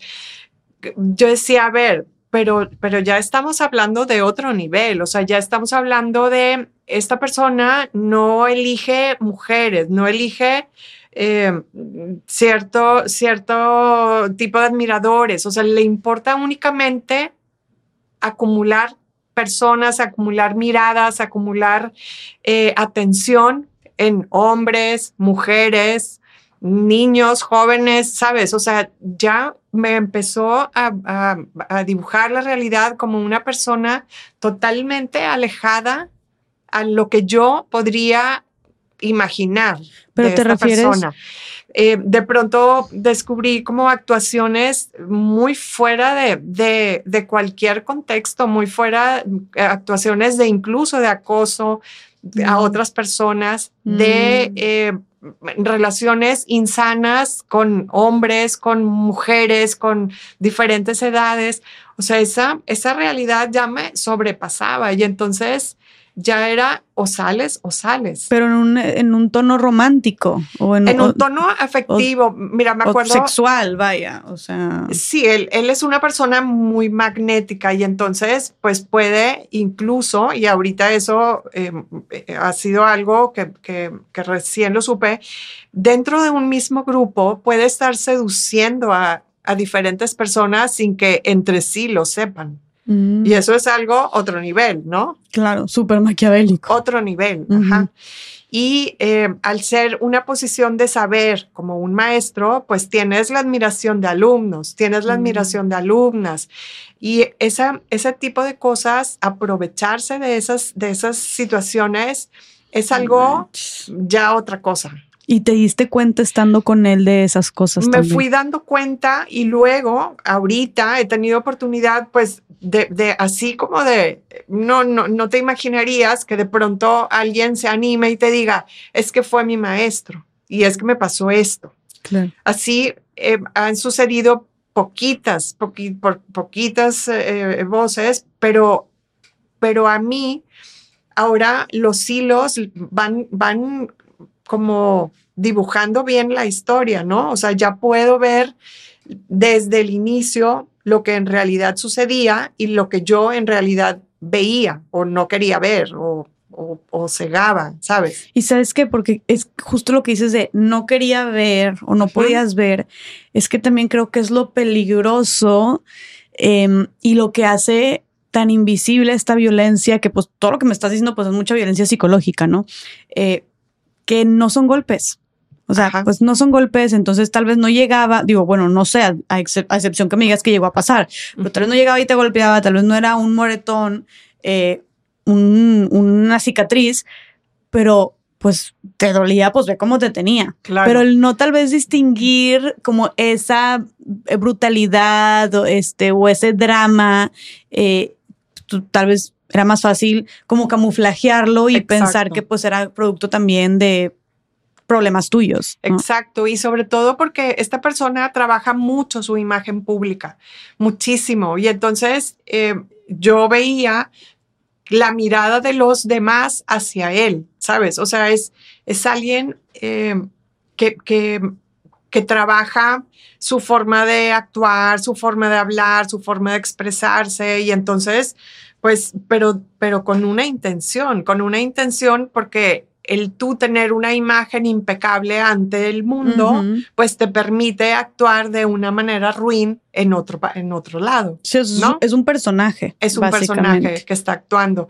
Es un personaje que lleva eh, máscaras y máscaras puestas. Aquí, en, el lugar donde, donde yo vivo, pues es, muy común esa, esa, o sea, hay muchas personalidades así, hay, hay como una, eh, digo, hay personas extraordinarias, familias hermosas y proyectos y, gente trabajando de una manera muy positiva, pero también en este, en este lugar hay como una doble moral, ¿no? Y entonces incluso podemos ser testigos de personalidades así pero nadie dice nada. O sea, es algo que, que, que, se respalda. Podría, podría hablarse, por ejemplo, de una persona que, que va a misa los domingos, que convive con su familia, pero tiene dos o tres familias simultáneamente, ¿sabes? O sea, ese tipo de doble moral no lo hace una persona mala onda, nada más. No, lo hace alguien que no tiene ningún tipo de remordimiento en hacerlo. Claro. Que no tiene miedo, que no tiene eh, empatía, que no tiene eh, la capacidad de ver a un ser humano como un ser humano. Y, ahorita que entras a ese tema justo, y más cuando mencionaste lo de los rasguños y así, eh, descubriste tú entonces Mm, además de lo que dijiste de Navidad antes, como alguna doble vida que tenía tal vez amantes, tenía eh, algunas otras parejas, porque mencionaste en un inicio que tenía otras vidas simultáneas, ¿no? sí, sí, me quedó muy claro y, y, sí fui poco a poco descubriendo pues que tiene eh, relaciones afectivas con muchas otras personas de manera simultánea. Y mucha gente dice, pero ¿cómo, cómo una persona así puede tener, no sé, cinco relaciones afectivas de manera eh, al mismo tiempo? Pues porque con una está en la etapa de seducción, con otra está en el castigo con otra está en, no sé, en, la triangulación, ¿sabes? Como esas etapas que, manejan eh, este ciclo de abuso psicopático, pues le permiten estar como en una dinámica muy activa siempre y, estar dañando a, gente. Con alguien puede estar muy bien, con alguien puede estar, este día es el castigo, con alguien puede estar creando mucho, mucho caos, con alguien puede estar triangulando. ¿Qué es ahorita que dijiste la triangulación, ¿qué es la triangulación? La triangulación es una estrategia que utilizan este tipo de personalidad para desestabilizar a, sus parejas. Por ejemplo, me, acuerdo perfecto de, una, de una escena donde eh, él llega a casa a cenar y entonces con una cara de pobre de mí, o sea, pobre de soy un santo, me dice, oye, pues fíjate que estoy preocupado porque no sé qué hacer con esta señora. Me está buscando mucho. ¿Sabes? Me está hablando mucho y, yo no sé cómo reaccionar, este, yo no sé cómo manejar esta situación. Esa es una triangulación, eso me acuerdo perfecto de esa escena. Y entonces eh, genera en, en la víctima, genera en la pareja como desconfianza, como inestabilidad, incluso enojo hacia la tercera persona, pero no contra él, ¿sabes? Mm, o sea, dices, pues qué, mal plan que esta persona se esté tratando de inmiscuir con mi esposo.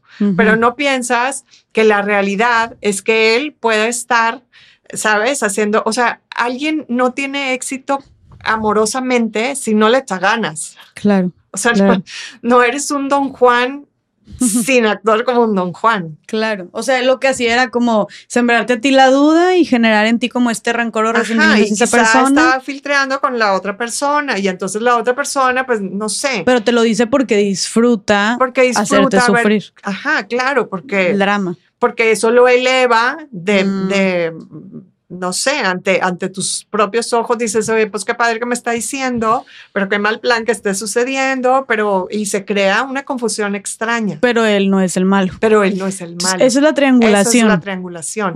Que puede ser incluso una historia falsa, ¿sabes? O sea, mm. puede ser que ni la mosca lo volteó a ver, pero él ya dijo que es que no sé qué hacer con esta persona que me está buscando tanto. Claro. Que la triangulación puede ser real o puede ser ficticia. Ah, ok.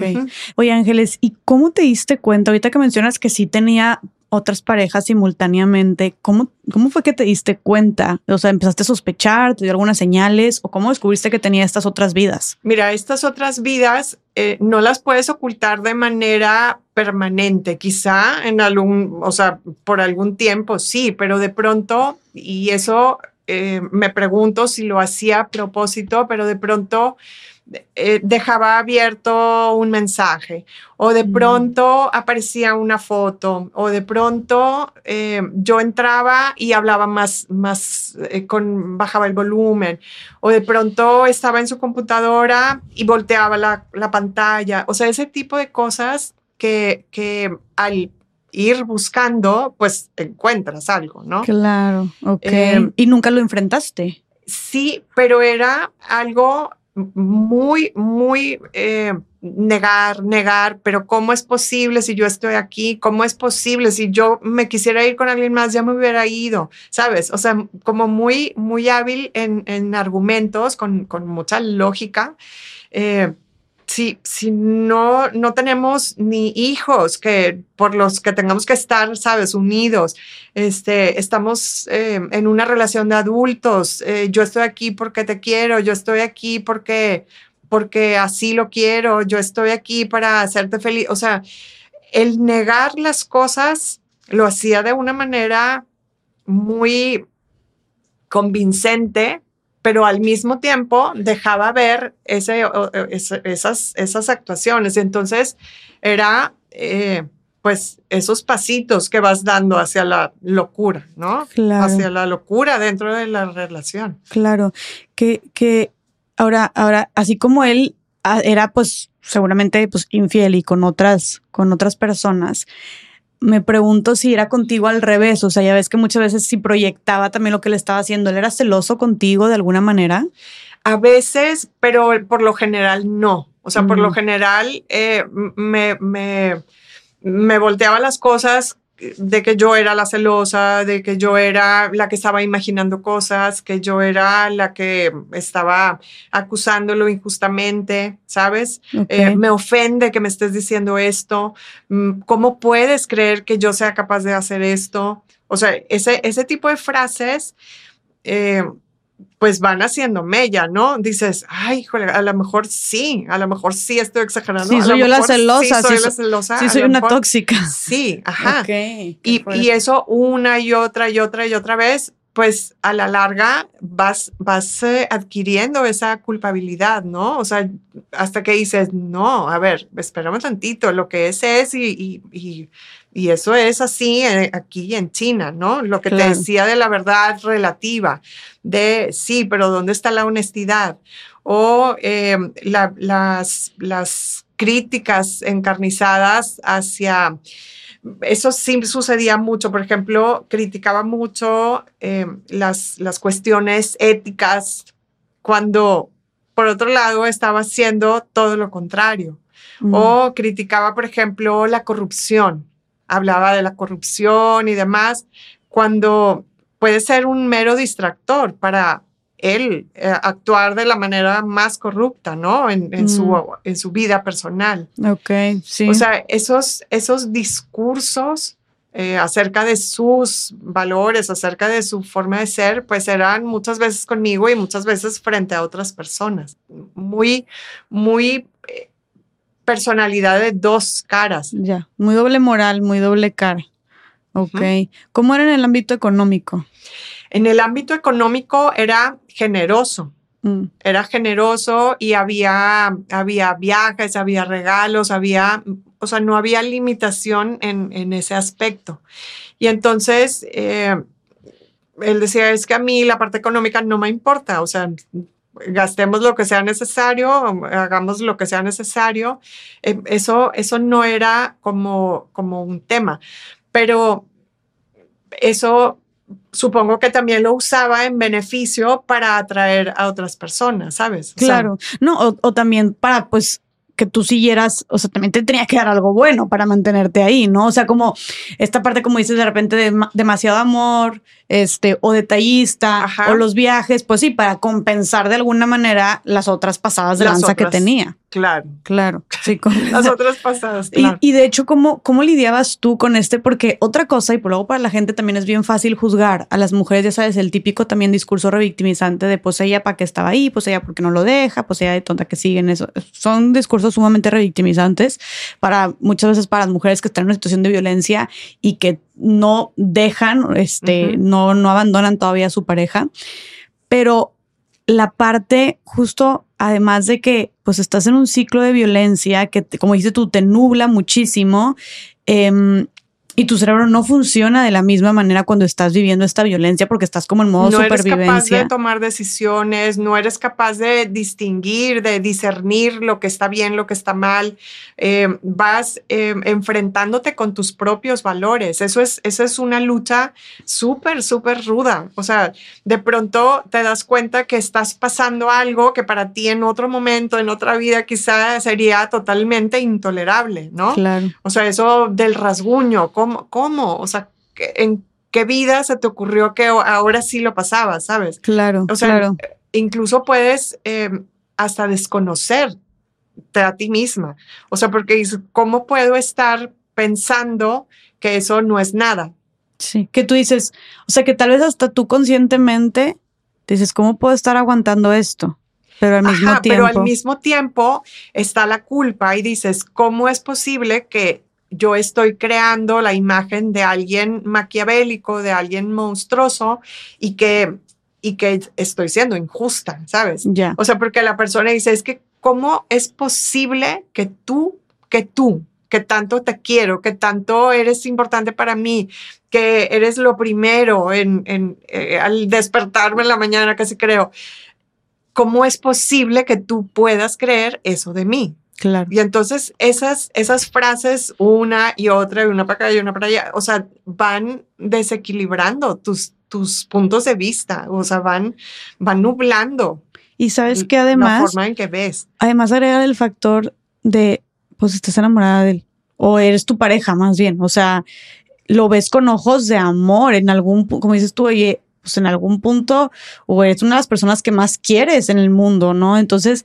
pues también eso, le- eso le agrega, y creo que eso es lo que está bien difícil también, y lo que hace tan peligrosa la violencia de pareja, que quien tú amas y quien se supone que te protege y te cuida, o al menos así te lo hizo creer, es quien te está violentando. Totalmente. Entonces siento que es como súper desestructurante, ni siquiera sé si existe ese término, pero desorganizante en la cabeza eh, lo que lo que está sucediendo. Y eso pues se tarda en como acomodar. claro. acomodar y entender y muchas no lo terminan de acomodar, ¿no? Y O sabes sea, qué, El- algo, algo importante y algo que me gustaría que la gente que nos ve lo, lo supiera, el hecho de, de saber que existe un perfil de personalidad, el hecho en el momento en, en el que en una sesión de, de- psicoanálisis salió por primera vez el término y luego de manera obsesiva me puse a ver información y a buscar y, todo era check, check, check, check, check. Eso me dio una, haz cuenta como me liberó de algo, me, me, me, me quitó una venda que tenía, porque el hecho de no saber algo te hace víctima y te hace eh, seguir ahí adentro, ¿no? O sea, el- Claro. el, el hecho de, de poder decir, puede ser que sea esta personalidad, ¿sabes? Respiras y entonces la cosa empieza a tornarse un poquito más nítida y las cosas empiezan a ponerse en su lugar de una manera pues muy rápida y, y, y por lo menos dices, no estoy enloqueciendo, por lo menos dices, existe la triangulación, existe el gaslighting, existe, sabes, le vas poniendo nombre a cosas, o sea, eh, una persona, para mí, una persona psicópata era alguien que salía en una película, ¿sabes? O que estaba en la cárcel, o que había hecho algo atroz, o que, o que era alguien que así nació. Pero no, yo eh, jamás en la vida pensé una personalidad así es alguien con cara de buena persona. Jamás, jamás.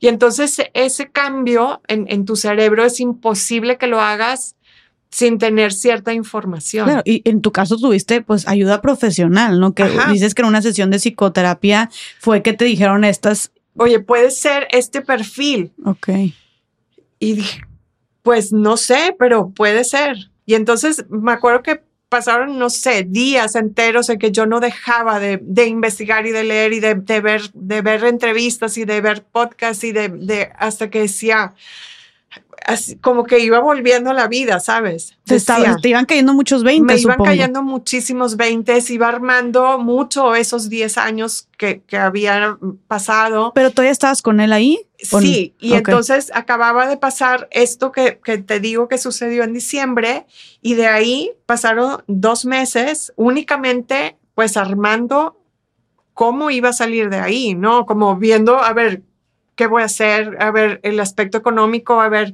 eh, quién, cómo voy a pagar una renta, no sé, o sea, ese tipo de cosas que son muy prácticas, pero que no las puedes dejar de considerar, ¿no? O sea, cómo voy a sobrevivir saliendo de aquí. Y eso porque, bueno, ya te habías dado cuenta y acaba de suceder como la gota que derramó el vaso, que es lo que dices de Navidad, y aparte tú ya estabas yendo a terapia, te diste cuenta que encajaba con este perfil, como dices, tú empezaste a observar, ahora tú también analizabas, pero yo quisiera saber también para que la gente que nos escucha, ¿cuáles fueron esas en terapia, esas características que te dijeron, oye, y más ahora que tú ya estás a entrar en el tema, si cumple con tal vez estos, estos requisitos, esas características, pues digo, aquí no, obviamente no diagnosticamos nada, pero que puede ser una alerta roja, ¿no? ¿Cuáles son las características del perfil de psicópata narcisista? Mira, hay tres características que para mí son básicas y es la mentira patológica, o sea, el hecho de mentir a sangre fría, de mentir de manera cínica, a pesar de que las cosas o las pruebas demuestren todo lo contrario, pero él está mintiendo eh, eh, así como porque sí.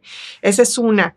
El hecho de no tener empatía, de no, de no eh, ser capaz de ponerte en, en tus zapatos, si me dices, oye, fíjate Ángeles, que me siento mal por esto, y yo te digo, Jessica, pero ¿cómo es posible que te sientas mal? Eh, estás mal. Eso, eso es, no existe. Ese sentimiento tú lo estás inventando. O sea, el hecho de esa crueldad eh, referida a las emociones o los estados de ánimo de otras personas, eso es una característica muy, muy, muy, muy puntual.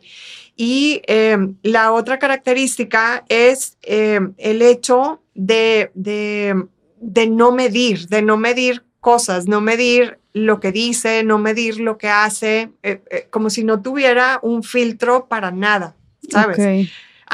los filtros se, da cuenta cuando, cuando le ocasionan algún problema. ¿No? O sea, cuando de pronto está seduciendo a la esposa del compadre y el compadre le reclama, ¿sabes? O sea, pero no se dio cuenta y se fue, se fue, se fue, se fue. Y, y ese, ese no medir, ese no, no, no distinguir límites en, en nada, okay. es algo eh, muy, muy notable. Ok. Ahora, ¿qué, ¿qué considerarías tú? Porque pues platicaste como la gota que derramó el vaso, pero yo quisiera ver cómo, después de toda esta violencia psicológica que viviste, como cuál fue para ti, ahorita que, que ya lo puedes ver con más claridad, como la forma más extrema de violencia que llegaste a vivir estando con esta persona? O sea, como eh, cuando dijeras tú, oye, esto ya llegó, cuando llegó a su límite.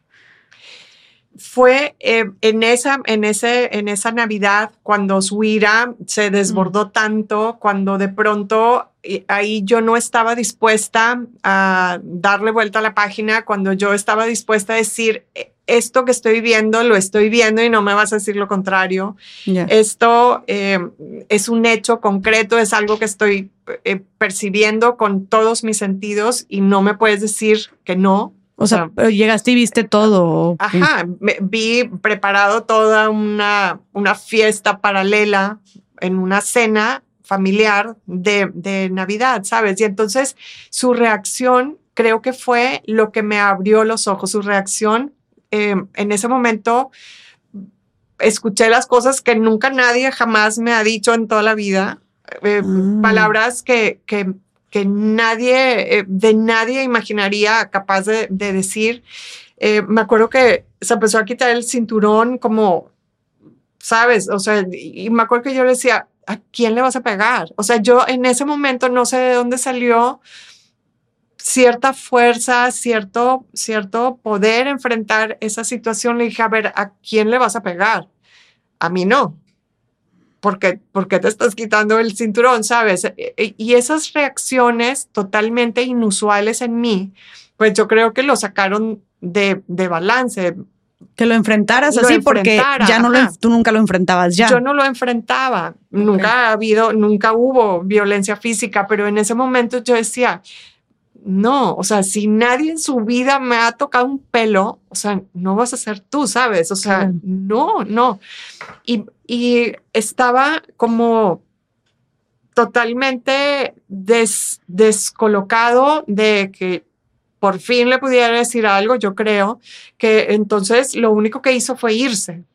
Y que lo cachaste y que no tenía ni para dónde hacerse, ya no te podía no había manera, ajá, sí, ya no, no, ya no había manera de coco y, y, y el hecho de que llegara dos horas después, como si nada, a una reunión familiar, pues fue de no, no, no. o sea, creo que fue ahí lo que, lo que derramó así ya cualquier esperanza, cualquier cosa de que la, cosa pudiera retomarse o, o, el matrimonio pudiera continuar, dije, ah, esto se acabó, aquí se acabó.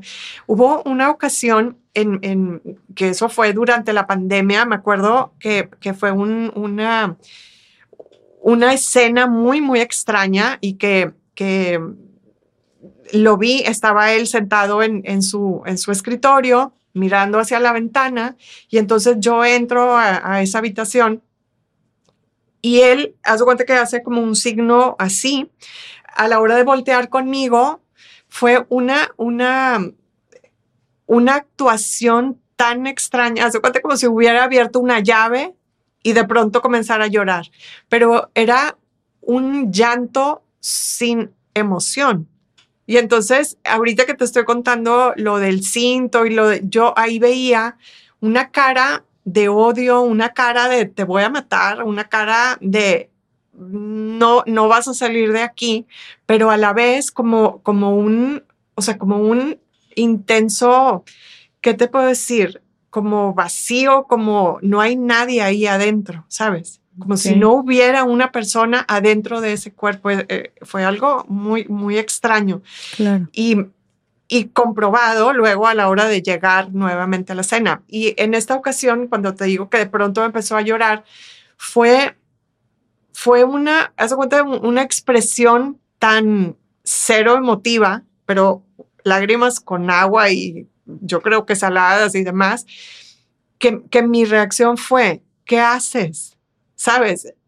Cosa que no le dirías a alguien que está llorando. Sí, pero tú dijiste. Pero yo, ¿qué haces? Y entonces su discurso fue así como tan disparatado, es que no sé si, si yo merezco esto que estoy viviendo y, y pero bueno, arruiné la vida de mi hijo. Y, o sea, una cosa así como muy desconectada de la realidad y, y en, esa, en ese momento de, de la, del evento de Navidad, fue la, la segunda vez que vi esa cara, esa cara de ahí no hay un ser humano adentro. Como si fuera una máscara. Como si fuera una máscara. Ajá. Y esa vez, tú, eh, cuando estaban en pandemia, que empezó a llorar de la nada y te empezó a decir todo esto, o sea...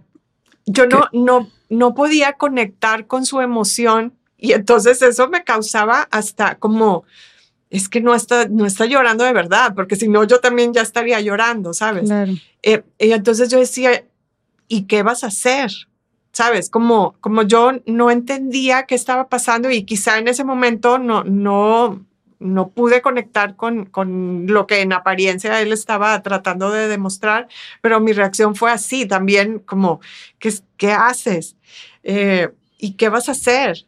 Como, ay, y destruiste, y pero ¿qué vas a hacer? Como que yo no podía creer, si yo, yo decía, en este momento va a reírse, ¿sabes? O sea, es broma, ay, no, no estoy llorando, es broma. Se lo veías tan falso que no más. Sí, ajá, y fue, eh, yo creo que esas, esas, esos eventos muy aislados que, que me hicieron como verlo de los dos lados. Claro. Ajá. ¿Qué, qué, qué dirías tú que fue mm, como lo más difícil de estar 10 eh, años casada con una persona psicópata narcisista?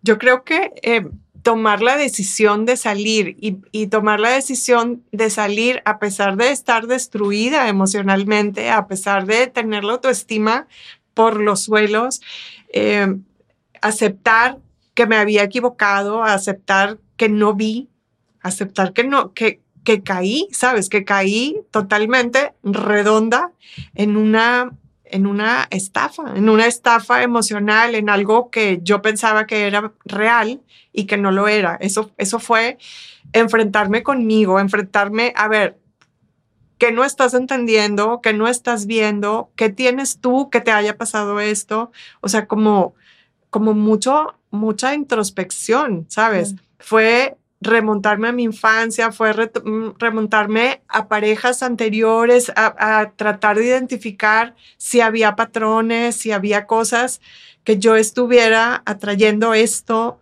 ¿sabes? O sea, e, eso fue lo más difícil. Claro, ¿de, de dónde?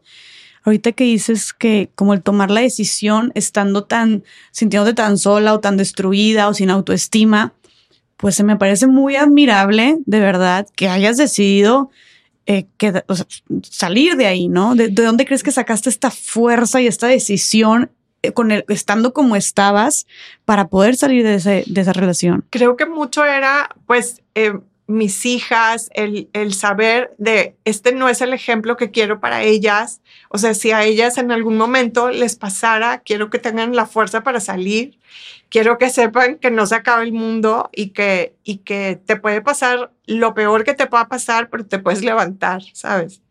O sea, creo que eso fue mucho eh, el, el levantarme nuevamente para estar bien para ser nuevamente yo y, creo que me ayudó mucho el hecho de haber estado en la terapia. Creo que, que fue algo totalmente definitivo, porque así como lo dices, Jess, es aventarte un vacío. El tomar la decisión de salir de una relación así es aventarte a un vacío, porque no sabes dónde vas a caer, no sabes qué vas a hacer, no sabes cómo vas a sobrevivir, no sabes todo lo que viene, o sea, porque además es un miedo espantoso de al salir, cómo va a reaccionar esta persona. Claro, claro. ¿Qué va a hacer en el entorno?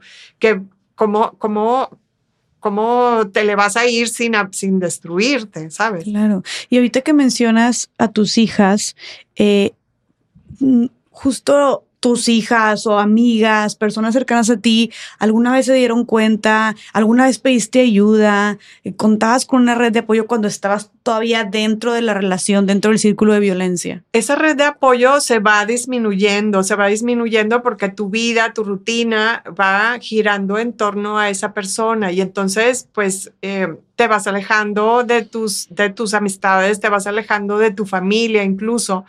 Y, y mis hijas eh, pues obvio tenían sus propias opiniones y entonces en muchas cosas referidos a esta persona no estábamos de acuerdo, ¿sabes? O sea, ellos podían decir, mamá, es que eh, no estás viendo esto y yo decía, es que quizá te cae mal, pero en realidad es una buena persona y es mi pareja y es mi esposo y bueno, ese tipo de, de, cosas pues te va aislando, ¿no? ¿Y, que, y crees que eh, esto, tú, tú, te aislaras sola o crees que también era parte de su plan como el aislarte?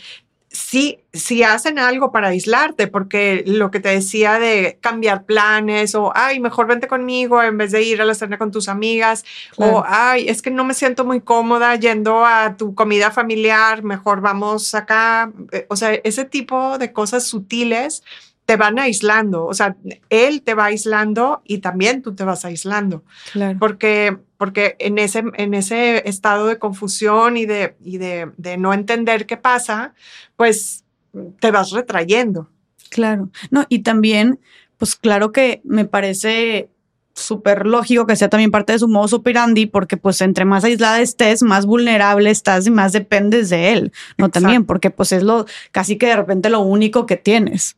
Exacto, exacto. Me acuerdo cuando cuando comencé las sesiones de terapia, eh, se burlaba incluso, ah, ah entonces necesitas eh, apoyo, necesitas, este, los psicólogos y los, eh, psicoanalistas son para personas desequilibradas, o sea, como en broma, pero en risa, yo no necesito, yo nunca iría y creo que tú tampoco necesitas, ¿sabes? O sea, como descalificando, descalificando muchas cosas que pueden resultar cierto riesgo. Claro, y, y, y pues sí, no queriendo que tú recibas también cierta ayuda, ¿no? Que te pueda sostener también de alguien más. ¿Y por qué fue que tú, o sea, cómo, me da curiosidad también, cómo fue que decidiste empezar a ir a terapia? Empecé porque al, estar haciendo la, eso no sé si lo platicamos, pero bueno, en, estos 10 años eh, tomé la decisión de, estudiar psicología como una segunda carrera. Fue una, una carrera en línea y entonces... Eh, yo en, mi mente pensaba, es que siempre quise estudiar psicología y por alguna razón elegí otra carrera y luego elegí otra maestría y demás. Y, y este, esto lo quiero retomar, pero luego pues me di cuenta que quizá era una manera de salir, ¿sabes? Una manera de tratar de entender lo que estaba viviendo. Y, al final de la carrera, pues eh, un psicólogo tiene que comenzar su propio análisis, que tiene que estar en su propia teoría. Eh, de lo que quiere especializarse y a mí me llamaba mucho, mucho la atención el psicoanálisis y comencé mi propio eh, proceso con una, con una psicóloga argentina y, era eh, pues entre broma y broma como tratar de, desiste de eso, no necesitas, bueno, este, eh, ¿para qué? ¿Sabes? Como, ¿y qué te dice? O cuando había un problema, ¿y qué te dirá tu psicóloga de esto? ¿Sabes? Y ya le dijiste que estás actuando de tal manera eh, celosamente, en extremo, ¿sabes? Como ese tipo de descalificación de algo que, que no tenía ni por qué meterse. Claro, que era importante para ti aparte, o sea, minimizándolo por completo. Entonces, que, que habiendo vivido también todo esto y, como dices, oye, pues te alejaste tú también tal vez de tus amistades, este, fuiste encajándote, encajando más, adaptándote más a la vida de él. ¿Qué importancia crees que tiene la red de apoyo o el saber también pedir ayuda en situaciones como esta? Es totalmente indispensable. No, no, si estás viviendo esto, si alguien está viviendo esto, em, pues se dará cuenta que la cosa, la vida se ha desordenado de alguna manera, ¿no? Em, me, gusta mucho decirle a, las personas a quienes acompaño en esto de eh, piensa en la persona que eras antes de la relación. Piensa en las formas eh, que veías tú la vida, piensa en, el grado de tu bienestar, tu alegría, no sé, tus, tus habilidades emocionales, cómo eras y cómo estás hoy. Y entonces, si hay una gran diferencia en cómo te sientes y cómo, cómo, cómo estás en este momento, pide ayuda, o sea, pide ayuda y, y simplemente es ve a un café con una amiga y dile, oye, ¿tú qué ves? ¿Sabes? O sea, quizá yo no estoy viendo algo, ¿tú qué ves? Alguien que sea de tu confianza, alguien eh, a quien puedas preguntarle eso, es algo que, es un, granito, un, empujoncito súper pequeño, pero que puede abrir una caja de Pandora. Y entonces el hecho de que aceptes eh, preguntar, el hecho de, que tengas la humildad de pedir ayuda, oigan, no le estoy pasando bien, pero no sé qué fregadas me está pasando. Alguien quizá te regale un libro, alguien quizá te mande un podcast, alguien te diga, oye, ¿y no será este, alguna cosa de su personalidad? No sé, algo que quizá no, no habrías imaginado y eso es una gran, gran ayuda. Claro. Quizá no tienes... Eh, dinero a lo mejor para comenzar una terapia, pero cómprate un libro o, o investiga algo de por qué me siento así y, de algún lado va a llegar la información. Además de la terapia, ¿tú recibiste ayuda de alguien en específico? ¿Algún consejo, algunas de estas herramientas o fue 100% terapia en lo que te apoyaste? Fue terapia, pero me acuerdo en, eh, cuando pasó esto en diciembre y que simplemente pasaron dos meses para que ya la relación eh, llegara a su fin, me acuerdo que le hablé a mi hermana, a mi hermana con quien era muy unida y de pronto a lo largo del matrimonio la, la, relación se fue distanciando muchísimo, pero muchísimo al grado de hablarnos en el cumpleaños, ¿sabes? O sea, feliz cumpleaños, bye. Y ya no se hablaban en todo el año. Ya nos, no nos hablábamos. Y entonces eh, me acuerdo que le hablé y le dije, oye, eh, Beba, vamos a un café. Este, y, y, fuimos a un café y entonces, bueno, platicamos de tonteras, de lo que sea. Y casi al final de, de ese café, me acuerdo que le dije, oye, estoy viviendo esto y quiero saber si a ti te pasa. Y entonces me dice, a ver, no, a mí no, a mí no me está pasando. Y, y, y le dije, ¿crees que es normal que pasen estas cosas? No, y entonces eso fue como un detonante de, de, de una visión externa, una visión tercera que me permitía como asomarme a una ventana, ¿sabes? Claro. Y de ahí, pues todo, todo fue buscar la manera de salir, de salir. ¿Cómo, ¿Cómo, salir de una relación de, eh, con una personalidad así? ¿Cómo eh, prepara eh, tus cuestiones legales? ¿Cómo no le avises que, te, que lo, lo, vas a dejar? ¿Cómo si, lo, si le avisas es muy probable que no te salgas porque va a hacer lo imposible para que para que te quedes ahí, para que permanezcas, cómo su reacción puede incluso eh, ponerte en peligro, en peligro de vida. Eh, muchas cosas que, que, que son muy prácticas cuando estamos hablando de este tipo de personalidad. Y entonces esos dos meses fue observar, fue eh, lo que te digo, o sea, como una especie de rehabilitación para abrir la puerta y salir. Y platícanos cómo fue, o sea, que planeaste todo esto, o sea, qué decisiones tomaste, cómo te organizaste y si tienes algún otro consejo más también para las personas que quieren, que están planeando dejar a una persona así, ¿cómo fue que lo hiciste tú? Hablé con mis hijas, hablé con mis hijas eh, de, de, de, esta decisión. Eh, recuerdo que mi hija menor me dijo, mamá, ¿estás segura?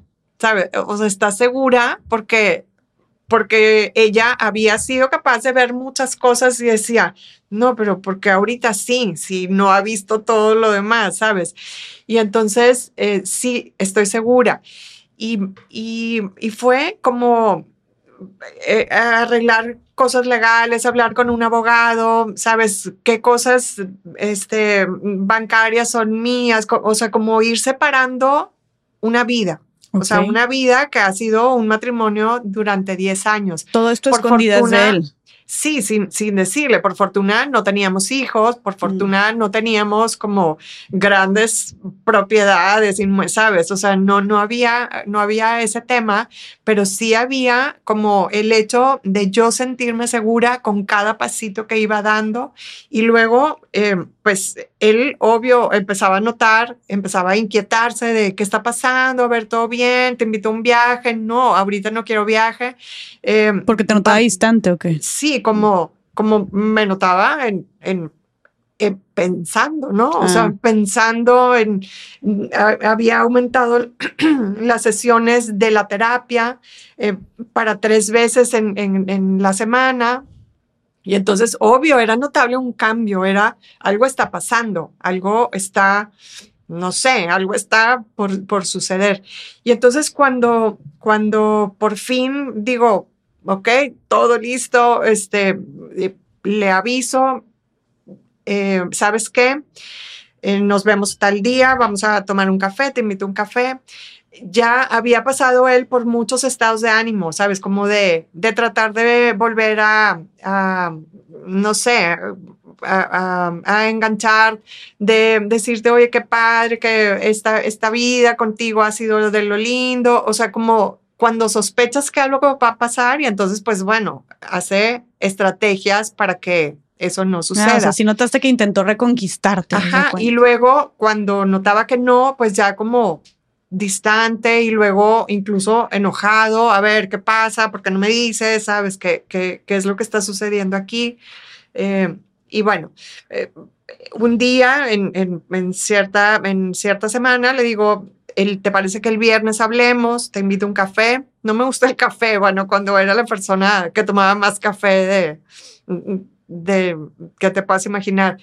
Eh, o sea, una, una reacción como, no, no quiero ir. Y le dije, vamos, te invito y vamos a platicar. Eh, ya, ya puedo, ya puedo hablar. Y entonces llega a un espacio público eh, un café muy lindo, me acuerdo que rodeado de puras mujeres que yo ni conocía, pero eso me hizo sentir como en un espacio seguro.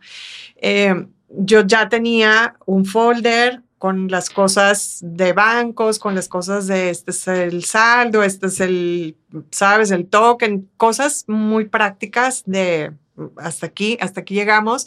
Y me acuerdo que no hubo grandes explicaciones, simplemente le dije, eh, ¿sabes qué? Eh, pues me he dado cuenta que no eres la persona que aparenta ser ni conmigo, ni con el mundo, y hasta aquí llegué.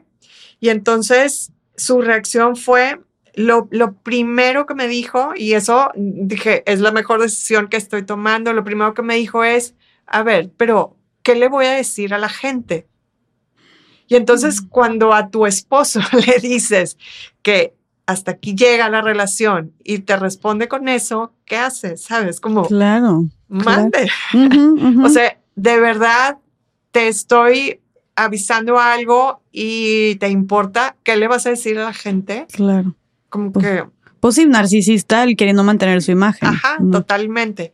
Y entonces, luego ya fue, pues, plática práctica, plática de, ¿y si no quiero? Y si no, a ver, es que no, no estoy entendiendo por qué, no, no, o sea, todo eh, negando, negando.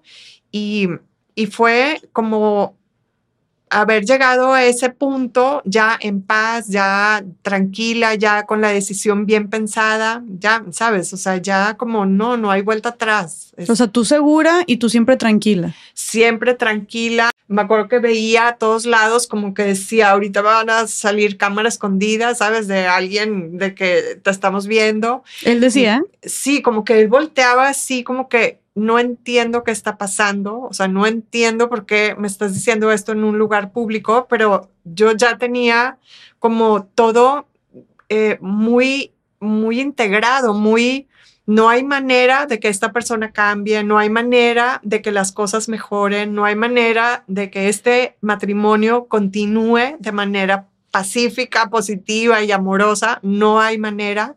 Y eso me daba la tranquilidad de saber, yo hice lo que tenía que hacer, pero, pero ya no hay nada más que intentar. Claro, creo, que la clave también mucho aquí era lo convencida que tú estabas, ¿no? Lo convencida que yo estaba. Porque por lo manipulador que él podría también llegar a ser, o sea, creo que eso es, eh, fue un factor indispensable para que tú dijeras, de aquí no me muevo. Y me imagino que practicaste o organizaste bien esta reunión con tu psicóloga de una manera claro muy muy equilibrada muy es mi decisión muy de no más no o sea de aquí para arriba yo sabes o sea ya no o sea ya llegué a tal grado de destrucción y de aquí a reconstruir y entonces em, el hecho de por ejemplo em, saber que que había investigado, que había, que, ahora sabía con la persona con la que estaba, eso me daba mucha paz, me daba mucha, mucha tranquilidad de, es que no puedes hacer algo para que esto funcione. O sea, eso entiéndelo y no, ya no hay manera de que sigas ahí. O sea, seguir ahí ya es eh, bajo, bajo conocimiento, bajo tu propio riesgo, bajo tu propia decisión y ahora sí, ni cómo alguien ayudarte, ¿sabes? Claro, claro, Me, acuerdo, eh, una de las primeras personas con las que con las que le brindé asesoría, que estaba viviendo esto, y, me acuerdo eso y, me da muchísimo gusto y eso quisiera que la gente lo supiera, eh, que, que las los personalidades así no escogen a cualquier persona. O sea, mucha gente me decía, es que, ¿qué tengo yo ¿por qué tengo esta pareja? O sea, ¿qué, qué atraigo? ¿Qué, ¿Cuál es mi, mi cualidad o cuál es mi defecto que atrae a una pareja así. Y después de, mucha gente con la que he platicado, de, de, pacientes que he acompañado en sesiones muy breves, en, en, una especie de, de, asesorías respecto al tema, eh, me queda la conclusión de que una persona eh, con este perfil de personalidad, busca personas con una gran capacidad de amar, con una gran resiliencia, con una gran vitalidad, que eso les va a permitir permanecer a su lado, ¿sabes? Y entonces eso eh, que, que, que me costaba verlo en mí, como que dije, es que si puedo salir tengo que ayudar a gente, ¿no? Tengo que ayudar a alguien más. No importa si cuento la historia, no importa si escribo, no importa, pero hay gente que no merece, solo por el hecho de no saber que existe esta personalidad, vivir lo mismo que muchas otras personas hemos vivido. O sea, mucho es la desinformación. Claro. Mucho es el, el no saber. Y, y, me acuerdo de una paciente que, que me fui por otro lado, que yo la veía una mujer, pero de 10, ¿sabes? Inteligente, emprendedora, una mujer madura, o sea, era una mujer casi de 60 años. Y entonces decía, es que tengo tres años con esta persona y siento que voy para abajo, para abajo, para abajo y no sé cómo salir, o sea, no sé qué es esto, no entiendo, o sea, no entiendo qué estoy haciendo mal, no entiendo qué, qué está pasando. Y entonces eh, después de, dos sesiones, cuando tocamos el tema del, perfil de personalidad, me acuerdo perfecto su reacción de, ¿cómo? Por ahí hubiera empezado, o sea, por ahí hubiéramos empezado y bye eh, a, la pareja con la que estaba y ella otra vez para arriba, ¿sabes? O sea, el hecho de no saber te pone en una posición muy vulnerable cuando eres una persona empática, cuando eres una persona de, de, buenas intenciones, cuando, ¿sabes? O sea, como dices tú, son muy ingeniosos en saber a quién elegir que pueda darles los que ellos necesitan y que no se rindan en esas, o sea, que sus víctimas no se rinden en ellos. Que sean resilientes, que aguanten vara casi. O sea. Pero me parece por eso justo, y empezamos con eso, ¿no? El inicio del, del episodio de que justo lo que tú, lo que a ti te salvó, que fue esta información, este rayo de luz de, oye, esta persona es tal, tal y tal, y tú de que, wow, o sea, como... Es como un alivio saberlo, ajá. Y fue lo que al final de cuentas te hizo también tomar la decisión de salir de ahí. Tomar la decisión de salir de ahí, tomar, o sea, con la certeza de que no había eh, algo que yo me hubiera faltado hacer, ¿sabes? O sea, que no hubiera hecho yo para que la cosa funcionara. Ahora, Ángeles, que una vez que le dijiste todo esto, de que, oye, ¿sabes qué? Hasta aquí, Sharara, tú ya todo como muy muy en, muy, muy en ti, o sea, muy tranquila, estabilizada, etcétera. Que la verdad, mis respetos, porque siento que por más que hayas estado tú trabajando y te hayas preparado para este momento, me imagino que haber sido sumamente difícil.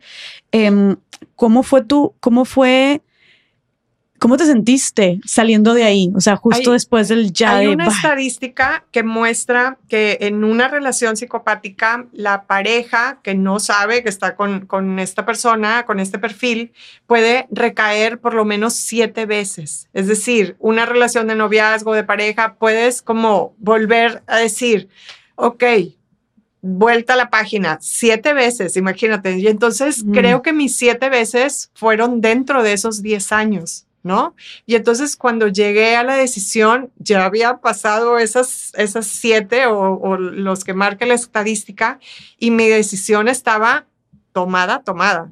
O sea, no había para atrás y, y cuando, cuando una persona eh, intenta por primera vez, tiene, tiene eh, que tener algo muy claro y es el contacto cero. O sea, si tú decides salir, por favor, no le contestes llamadas, no le mandes mensajes. Eh, hay, un, hay un tema que es una, eh, una especie de adicción por, por esa persona, por, esa, por, por saber si está bien, por saber qué está haciendo, por saber qué, qué, qué pasa, eh, que, que, hace que muchas víctimas recaigan muchas, muchas veces. Y entonces el contacto cero es una de las primeras recomendaciones. Si has tomado la decisión, tómala y, y, amárrate si quieres, ¿no? O sea, dile a tus amigas, si ven que le quiero mandar un mensaje, por favor, quítenme el celular. Si es como si te estuvieras desintoxicando de algo muy adictivo. Okay. De una, de una eh, relación que ha invadido totalmente tu psiquismo, tu vida, tu, tu, tu cotidiano, todo, todo. Y entonces quitarlo de golpe es como dejar de fumar, como dejar de tomar alcohol, como ¿sabes? Como tomar una, una decisión drástica que implica esfuerzo, que implica ciencia, que implica sobre todo ayuda de alguien más. Ok.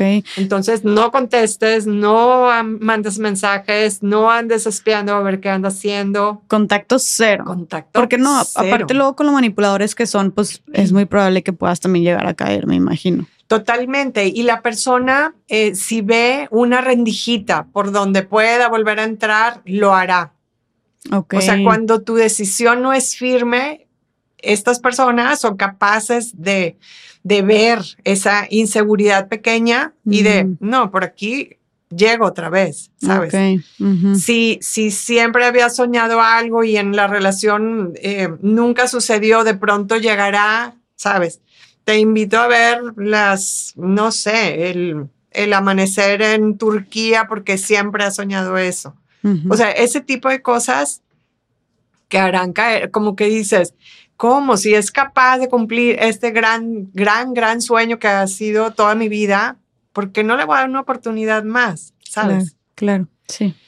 Entonces la decisión firme. No, sí, totalmente, totalmente de acuerdo, Ángeles, con el tema del contacto cero. Ahora, una vez que tú saliste de esta relación, como dijiste, oye, tener contacto cero, pero pues tú estabas muy destruida, ¿no? Eh, tu autoestima, como tú dijiste, estaba por los suelos. ¿Cómo fue que ya saliendo de esta relación empezaste a sanar? ¿Cómo empezaste a, otra, a trabajar en tu autoestima, a recobrar también tu identidad, no redefinir tu, identidad porque pues ya no sabías qué era cierto, qué no, quién eras tú, qué no tus valores? ¿Cómo fue que empieza este proceso de sanación y qué cosas te ayudaron para atravesarlo? Creo que definitivamente me ayudó mucho la, terapia, me ayudó mucho la compañía de, personas como mis hijas, de, mi hermana, me ayudó mucho la terapia, ¿sabes cómo? es eh, diciéndome, sigue esto, mm. sigue que te sientas fatal, sigue mm. que no te quieras levantar, sigue que llores todo el día, sigue que estés enojada, sigue que te entren unas ganas espantosas de buscarlo. Sigue lo que sigue. Y entonces el yo tener como esos pasos, como si hubiera sido a, una, a un tratamiento, a un, no sé, estás saliendo de una enfermedad, el saber que vas a tener tantita fiebre y qué hacer el saber que eh, vas a tener muchas ganas de llorar, el saber que te vas a sentir triste y que tienes la escritura como una herramienta, que tienes la posibilidad de salir a caminar, de tomar aire, de hablarle a alguien para, eh, estoy pasando por un momento muy ansioso, acompáñame a un café. O sea, ese tipo de herramientas de alguien que de manera eh, organizada, de manera científica, de manera profesional te diga, te vas a sentir así, eso creo que fue una cosa, eh, un gran, gran regalo. El, el, proceso de entrar a introspección personal, eh, como te dije hace ratito, de recontarme la historia de a ver cómo fue en realidad, qué cosa no vi, cuáles eran las banderas rojas que allí estaban, pero que las pasé de largo, cómo fue esta escena donde no me pude defender, cómo fue esta situación donde me quedé sin voz, cómo fue y cómo lo haría hoy, cómo eh, voy como nuevamente em, entrando, ¿no? Entrando en mi, en mi yo, entrando en mi individualidad, entrando en mi propia persona, ya, ya soy, ya soy yo de nuevo. Claro, y que oh, teniendo todo es, toda esta mm, introspección y verlo, viéndolo todo con más claridad, como dices, ¿qué, ¿qué, haría yo ahora? ¿Qué harías tú ahora si se te presentara una persona así y empezar a saber todas esas señales de alerta? Algo, algo que me daba mucho miedo y que eso me hacía sentir muy insegura, decía, es que yo naturalmente soy una persona amorosa, naturalmente soy una persona empática, eh, naturalmente, pues soy una persona confiada y eso me daba miedo, ¿sabes? Como que decía, a ver, tengo que quitar esas cosas de mí, o sea, o tengo que quitar esos rasgos de mi personalidad y el saber que no, que no era necesario, el saber que lo en lo que tenía que trabajar era en establecer límites, en tener muy definido lo que sí y lo que no en una pareja, lo que eh, tener como claro lo que una persona debe representar para mí en, en, una relación de matrimonio, eso me daba la tranquilidad. Mucha gente me dice, qué miedo, qué miedo andar por el mundo sí, y que te topes con una personalidad así, pero ahora digo, qué miedo no haber sabido, ¿sabes? O sea, la información te protege, la información te permite ver eh, las alertas rojas, te permite ver las banderas y tú puedes seguir siendo la persona que eres siempre. Puedes seguir creyendo en el amor, puedes seguir eh, confiando en las personas, pero sabiendo en quién confiar, sabiendo en identificar. Algo que, que, me encanta mencionar es que no podemos ir por el mundo con prejuicios ni con juicios. Es decir, no puedes eh, decir que una persona es buena persona solo porque tú la viste buena persona. Claro. Y no, tampoco puedes decir que una persona es mala onda solo porque tú la viste mala onda. Tienes que eh, permanecer en un estado de no juicio que le permita a los otros mostrarse como son. Y eso es algo, una sabiduría que todos debiéramos tener y por eso me parece tan, tan importante la difusión del tema, sobre todo en jóvenes, quienes inician sus historias de amor, quienes están por primera vez, ¿sabes? Estableciendo eh, noviazgos, eh, que, eh, platican de, de, sus sentimientos con otras personas. El hecho de tener esta información los pone a salvo. Los pone a salvo de personas con otras intenciones. Claro, el mencionarlo, el identificarlo, el visibilizarlo, el saber que existe, te, hace estar alerta. Y ahorita mencionaste... Porque imagínate una persona que por primera vez en su vida se enamora y casualmente se enamora de una persona así. No, qué peligroso. No, o sea, le destruyes la vida, le destruyes la ilusión, le destruyes el, la posibilidad de volver a confiar. ¿Y cuánto crees tú que, o sea, digo, yo sé que los procesos de sanación no es como que hay un cierto, ciertos meses que entonces ya te vas a sentir mejor a tal mes y todo, o sea, no, no es algo, este, como eh, muy puntual y cambia con cada persona dependiendo de la red de apoyo que tengas, las herramientas que tengas, etcétera. Pero, ¿cuándo dirías tú y cuánto tiempo después de que terminas esta relación fue que te empezaste a sentir como, oye, ya estoy bien, estoy viendo la luz, ya estoy más animada, como ya quiero salir, etcétera. Creo que en estos momentos, o sea, ha pasado eh, un poquito más de un año desde haber salido de esta situación y creo que eh, es, es, apenas hoy, apenas en estos días, en, esto, en estos tiempos, una vez que salió el libro, una vez que empiezo a hablar del tema, eh, es, muy importante que una persona que vive esto se dé eh, por lo menos un año de duelo, un año para recuperarte, un año para abrazarte, para, para conocerte, para trabajar tus propias heridas y un año donde suceda Navidad, donde vuelva a ser vacaciones, donde Semana Santa eh, lo vivas de nuevo, un año completo de un ciclo donde eh, puedas como vivir nuevamente todos esos 365 días de manera contigo. Claro, y, sin él. Y sin él, ajá. Claro. Y entonces eh, sucede que cuando acabas de terminar una relación así, pues estás en, en una posición muy destruida, una autoestima muy lastimada, y si de pronto llegara la posibilidad de otra pareja, es muy probable que repitas la dinámica. Mm. Es muy probable que se te acercó a alguien que en plan salvador resulte ser una persona igual o peor que la anterior. Y entonces eso es algo eh, como primeros auxilios. No eh, inicies una relación al día siguiente ni la próxima semana por el hecho de querer salir más rápido. No, no, no. Eso es un, grave, grave error. Y, eso pues requiere tiempo, ¿no? O sea, el, el, sanar también requiere tiempo. Y Ángeles, después de haber vivido también todo esto, no sé, qué difícil también, ¿no? O sea, como el, el, cómo y cómo fue en tu caso, o, o, cómo lo has manejado, o lo sigues trabajando ahorita, el cómo volver a confiar y creer en el amor. Qué, buena pregunta, Jess. O sea, es, algo que yo creo que mucha gente que lo ha vivido se pregunta y hoy puedo decirle a, la gente que nos está viendo que si has vivido una relación así, que si has quedado destruida de la manera en, en que quedaste, por lo menos, por lo menos, de veras por lo menos, siéntete orgullosa de tu capacidad de amar. No entraste en esa relación con otra intención que no fuera amar. Y entonces, siéntete orgullosa de saber amar, porque saber amar no es cualquier cosa.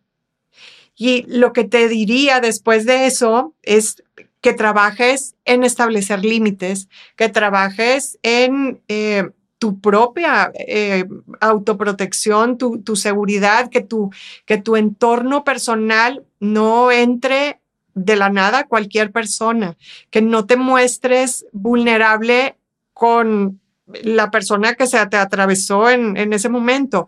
Escribe, piensa, analiza, platica con tus, tus personas de confianza, pero, pero no te vas a volver a abrir de, de, de no sé cómo se dice ese dicho de, de capa suelta o capa abierta de la nada, porque sí, o sea, ya vas a ser capaz de identificar eh, las personas que sí valen la pena eh, que las tengas cerca y quienes no. ¿No? Y lo que decíamos de, los no juicios, de, los, de estar en una posición de observante, de, de, de, ver, de permitir que la otra persona sea como es sin que tú le des permiso de nada. Claro. Me imagino que también en este, e, en este proceso de, como dices tú, de sanación y de volver a confiar y de introspección, me imagino que también has de haber tenido que trabajar eh, mucho con este, en este tema de tal vez perdonarte, ¿no? Porque siento que tal vez te culpas mucho o cómo lo experimentaste tú. Sí, sí, hay una gran culpa de, sobre todo de, a ver, si tengo una carrera, si ahora tengo dos carreras, si tengo una maestría, si soy una persona que, que sabe pensar, ¿por qué no pensé? ¿Por qué no vi? ¿Por qué no detecté? ¿Por qué no, por qué no me defendí? Y, y eso eh, sucede con uno mismo, pero también sucede con el exterior. O sea, hay gente que, se, te puede decir, pero ¿y para qué te esperaste tantos años? ¿No? O puede haber eh, críticas muy crueles vistas desde afuera diciendo, esa persona tan débil que, que si la está pasando mal, ¿por qué no se sale? ¿No? Eh, ay, qué, qué, tonta, no, no está analizando la situación o está ahí porque quiere, está ahí porque le conviene. Porque le conviene, ajá. Estos discursos como muy revictimizantes, ¿no? Hacia las mujeres. Totalmente, totalmente. Y, y, y una persona está ahí porque quizá no entiende en lo que está. O sea, quizá tiene el impulso de, de, seguir reparando, de seguir eh, echándole ganas para que la cosa em, pues em, recaiga en, en, una relación de, de, pareja sana. Pero pues hay, o sea, el caso por caso, ¿no? Cada quien por alguna razón estará ahí y, y, y, por alguna razón no ha podido salir. Y entonces lo que nos toca, estando viendo la cosa de fuera es ayudar, acompañar, si tienes una amiga, si tienes una persona muy querida que, ves que la está pasando mal y que ves que no puede salir de ahí, eh, simplemente permanece cerca, permanece cerca porque en algún momento te, va a pedir ayuda. Claro. Y creo que tiene que sentir o sea, lo que mejor podemos hacer como personas que tal vez estemos rodeando a estas a, mujeres que están pasando por esto es estar incondicionalmente para ellas, ¿no? Porque como dices tú, eh, si la persona se siente completamente sola y que nada más la estás juzgando, pues no, nunca menos sale. Menos sale, ajá, menos va a ir a pedir ayuda cuando realmente lo necesita, más sola se siente. Lo peor que podemos hacer yo creo que es juzgar. ¿Qué opinas tú desde tu posición que Totalmente, totalmente. Vivimos en una sociedad donde el juicio es la primera palabra en todo, en todo, en el ámbito laboral, en el ámbito de la familia. Em, el juicio es como esa palabra del poderoso, ¿no? O sea, del que está bien, del que puede decir tú eh, no sabes esto, o tú eh, no estás entendiendo esto. Y es una posición que hace muchísimo daño, hace, eh, destruye vidas, incluso destruye personas, destruye familias y, el juicio no lleva a ningún lado. El juicio separa, el juicio, pues deja unas huellas que muchas veces son imborrables. Claro, ¿crees que justo ahorita que decías tú como pues tener vez en algún punto esta persona vaya a pedir ayuda, pues así como sucedió con tu hermana, ¿no? Que, que tú llevas años de no hablar con ella y que de repente la buscas y, y fue algo como tan significativo eh, y tan que marcó un antes y un después en tu decisión de, de, dejar a esta persona.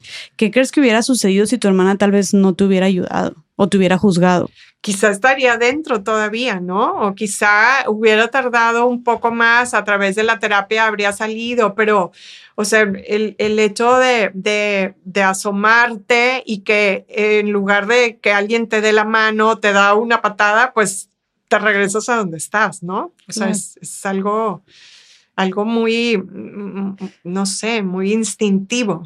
Sí, y, y, que también estos discursos, como dices tú, este, que, que, replicamos y que son muy revictimizantes, hacen mucho daño porque también, o sea, culturalmente hablando, siguen poniéndole, adjudicándole la culpa y la responsabilidad a las mujeres que están sufriendo esas violencias, hablando en el caso de, de, de violencia contra las mujeres, ¿verdad? Eh, pero le siguen adjudicando la culpa a las mujeres y no a las víctimas y no a los agresores, ¿no? No es, pues ella de tonta que está ahí, pues ella porque no lo deja, pues ella de mensa, eh, pues porque le conviene, y más bien porque no estamos más bien volteando al otro lado y cuestionando el por qué hay un hombre o personas que se sienten con ese derecho, eh, qué fue lo que les enseñaron, qué está mal en nuestra cultura para que eh, tantas mujeres aguanten eso, ¿no? O sea, deberíamos estar haciendo otras preguntas y señalando, poniendo atención a otros personajes más que a las personas que están sufriendo esas violencias. Y eso es lo también eh, peligroso para nuestra cultura de este tipo de discursos. Claro, creo que daríamos un paso agigantado si hablamos de este tipo de personalidad y lo conectamos con el tema de violencia de género. Hay, ahorita mucho, muchos esfuerzos, muchas instancias públicas y privadas que están trabajando en, en, cambiar ese paradigma, ¿no? Del machismo, de, la violencia eh, por educación, etcétera pero cuando eh, una pareja, por ejemplo, que va a pedir ayuda, queremos recibir información, queremos eh, un curso de nuevas masculinidades, queremos cambiar nuestra dinámica de familia o, quizá en un momento de, de, violencia contra, contra la mujer, eh, un trabajador social les impone un curso, ¿no? Dice, tu esposo tiene que ir a un curso de, de nuevas masculinidades.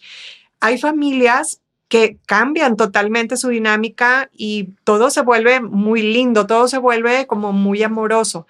Pero cuando a un psicópata narcisista integrado le das herramientas o le dices eh, eh, que tu esposa le eche ganas y tú también, bueno, mandas a la mujer a un calvario. O sea, mandas, mandas a la hoguera porque, porque esta persona no tiene interés de cambiar, ¿no?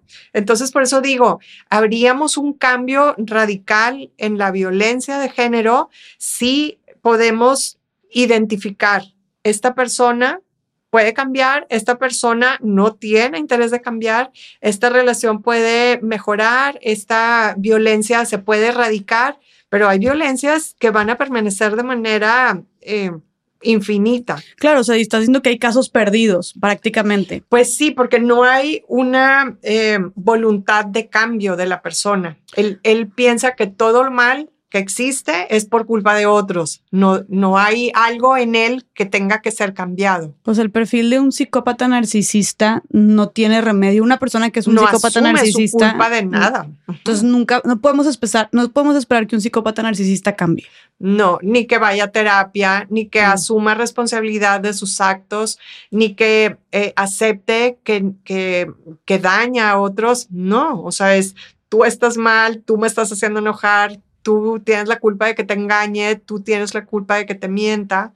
O sea, en, esa dinámica no hay manera de, que la persona cambie. todo lo voltean, absolutamente todo. Es como si estuvieran estacionados en una etapa muy infantil, pero ahora con cuerpo de adultos, con pensamientos de adultos, con deseos de adultos, con violencia, con fuerza, todo de adulto. Qué peligroso. Ajá, es como soy dueño del mundo y tengo derechos por sobre todo y sobre todas las personas y el que quiera estar, que esté, ¿sabes? Y ahora abordamos esto también como una cuestión de género y lo relacionamos con la violencia de género porque tengo entendido eh, que la estadística es que son muchos más hombres los que entran dentro de este perfil de psicópata narcisista, ¿verdad? De la población mundial hay entre un 6 y un 10% que presenta este rasgo de personalidad. Y de ese 10%, un 80-20 son más hombres que mujeres. O sea, un 80% son hombres y un 20% son mujeres. Y un 20% son mujeres. Hay personas, mujeres eh, con estos rasgos, pero muchos más hombres. Oye, y un 10% de la población, pues sí es bastantito. Es, es un mundo. Es muchísimo. Vivimos en una era de narcisismo y eso se está reflejando en las personalidades. Y eso creo que no lo mencionamos, pero valdría la pena comentarlo una personalidad así se detona entre los 16 y los 21 años y no necesariamente porque sufrió violencia, porque fue abusado, porque fue golpeado. También una personalidad así se detona cuando vivió en un entorno de sobreprotección extrema y eso aguas con las mamás, ¿no? O sea, cuando tú eh, sobreproteges a un niño entre los 0 y los 6 años a un grado patológico, a un grado de que no le permitas tomar decisiones, a un grado de que nada más le hace así y ya estás para lo que quiere, eh, estás coartando ese desarrollo emocional que le va a permitir ser empático, que le va a permitir ver a las personas como personas. De otra forma, estás creando a alguien que ve eh, a un mundo solo disponible para satisfacerlo en sus deseos, en sus necesidades, en sus exigencias. Y eso es pues algo eh, peligroso, ¿no? Completamente. Sobre todo en el ámbito de la educación de los hijos. Oye, pues qué importante este, esto que, este consejo que nos dan tanto mamás como papás de de la no sobreprotección, entonces, o sea, eso que lo estás haciendo tal vez en nombre del, del amor y del cuidado y de la protección, puede resultar pues contraproducente también. O sea, un niño tiene que ser capaz de esforzarse, de dar la mano, de ayudar, de, de ser empático, ¿sabes? Y eso solo se enseña, eso no, eso si no lo practicas en tu infancia, no lo vas a poder ejercer de adulto. Claro, o experimentar estas emociones que tal vez no se sientan bien, como tal vez la tristeza, el enojo, la decepción, el coraje, etcétera. Pero si los queremos blindar de todo tipo de emociones negativas. No le moleste nada, no, no le inquiete nada, no se frustre por nada. Es, es un crimen hacer eso con una persona, con un niño. Ahora, este, abordando ya el tema en general del, del perfil, tú ya como psicóloga y como terapeuta, teniendo eh, que creo, tengo entendido que tú atiendes específicamente y exclusivamente a víctimas de este tipo de perfiles psicópatas narcisistas. ¿Ves algún patrón en las mujeres que han estado con este tipo de perfil? Mira, así, e, esa pregunta es buenísima y, y sí hay ciertas características, porque ya lo mencionábamos hace un ratito. Em, no escogen a personas que no sean resilientes, no escogen a personas que no tengan buenos sentimientos, ¿no? Entonces, yo lo resumiría en un patrón de personas con un corazón enorme, pero que no han sabido marcar límites. Ok. O sea, así como en poquitas palabras, eh, diría, sigue con ese corazón enorme, pero trabaja en tus límites.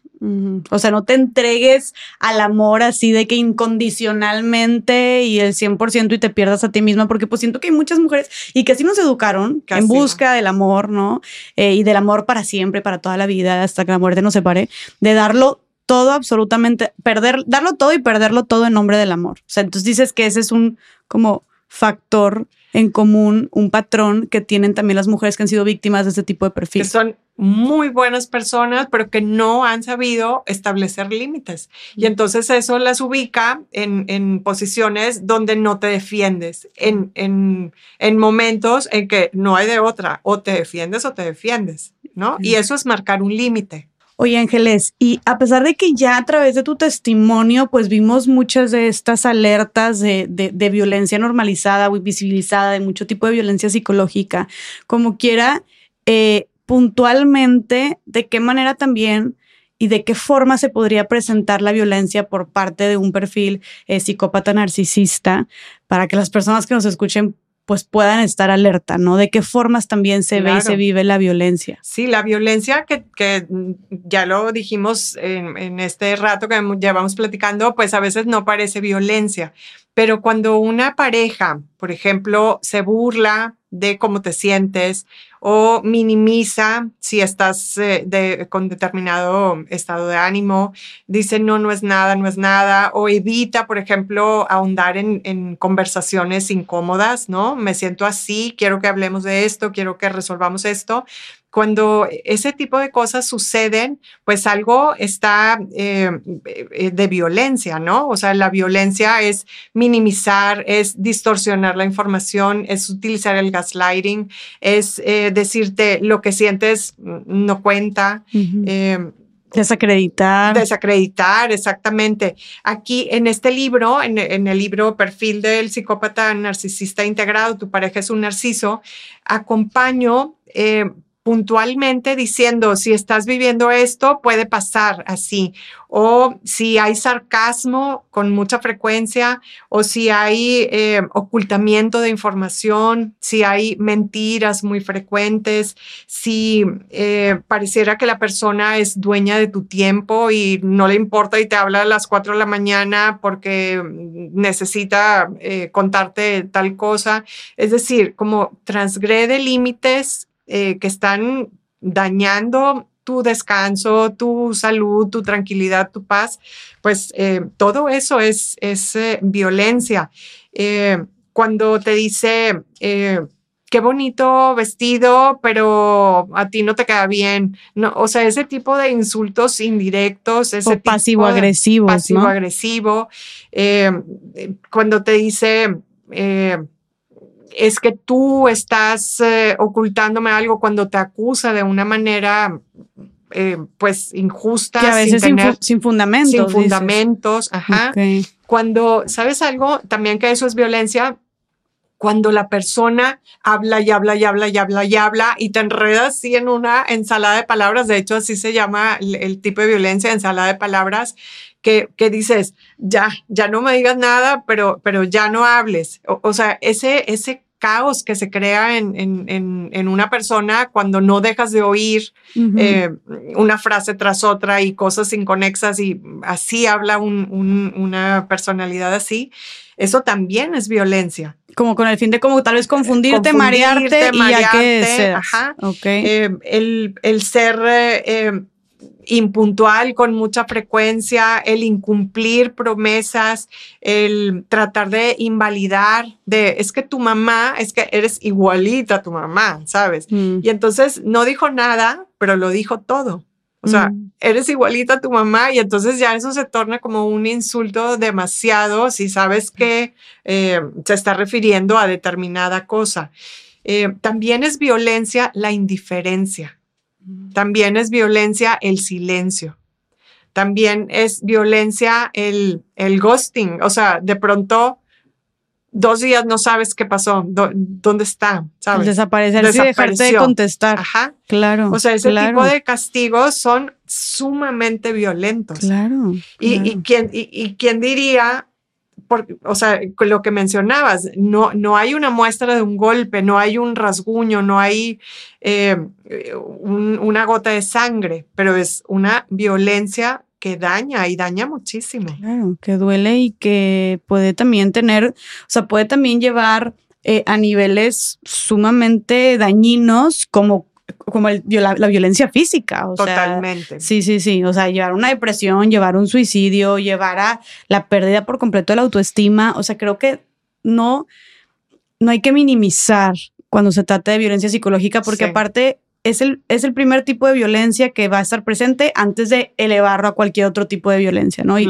y las invito, les invito a que busquen también el violentómetro, ¿no? Y que vayan viendo como todos estos niveles de violencia, cómo van escalando. escalando y que es una herramienta que se utiliza a nivel nacional que no es algo que se fumaron o que inventaron, sino que las estadísticas demuestran cómo la violencia empieza con violencia psicológica, con cosas como lo que mencionaste. Por eso me encanta que, que puntualmente lo, lo, compartes en tu libro, desde control, desde chantajes, de bromas hirientes, todo esto, este, manipulación, etcétera, y cómo va aumentando hasta, oye, pues controlarte o hasta amenazarte, este, hasta no dejarte salir con no sé, no, no sé quién, este, hasta forcejearte, hasta empujarte, hasta forzarte en relaciones sexuales, y en el último de los niveles termina en feminicidio. Totalmente. y aquí nos estamos yendo, pues obviamente, a extremos de violencia, pero algo que no, una estadística que no podemos ignorar es que el 40% de los feminicidios en México han sido cometidos por la pareja de, de, de la víctima. ¿no? O sea, y esa estadística, ese, ese 40%, preguntémonos cuántos son con este perfil de personalidad.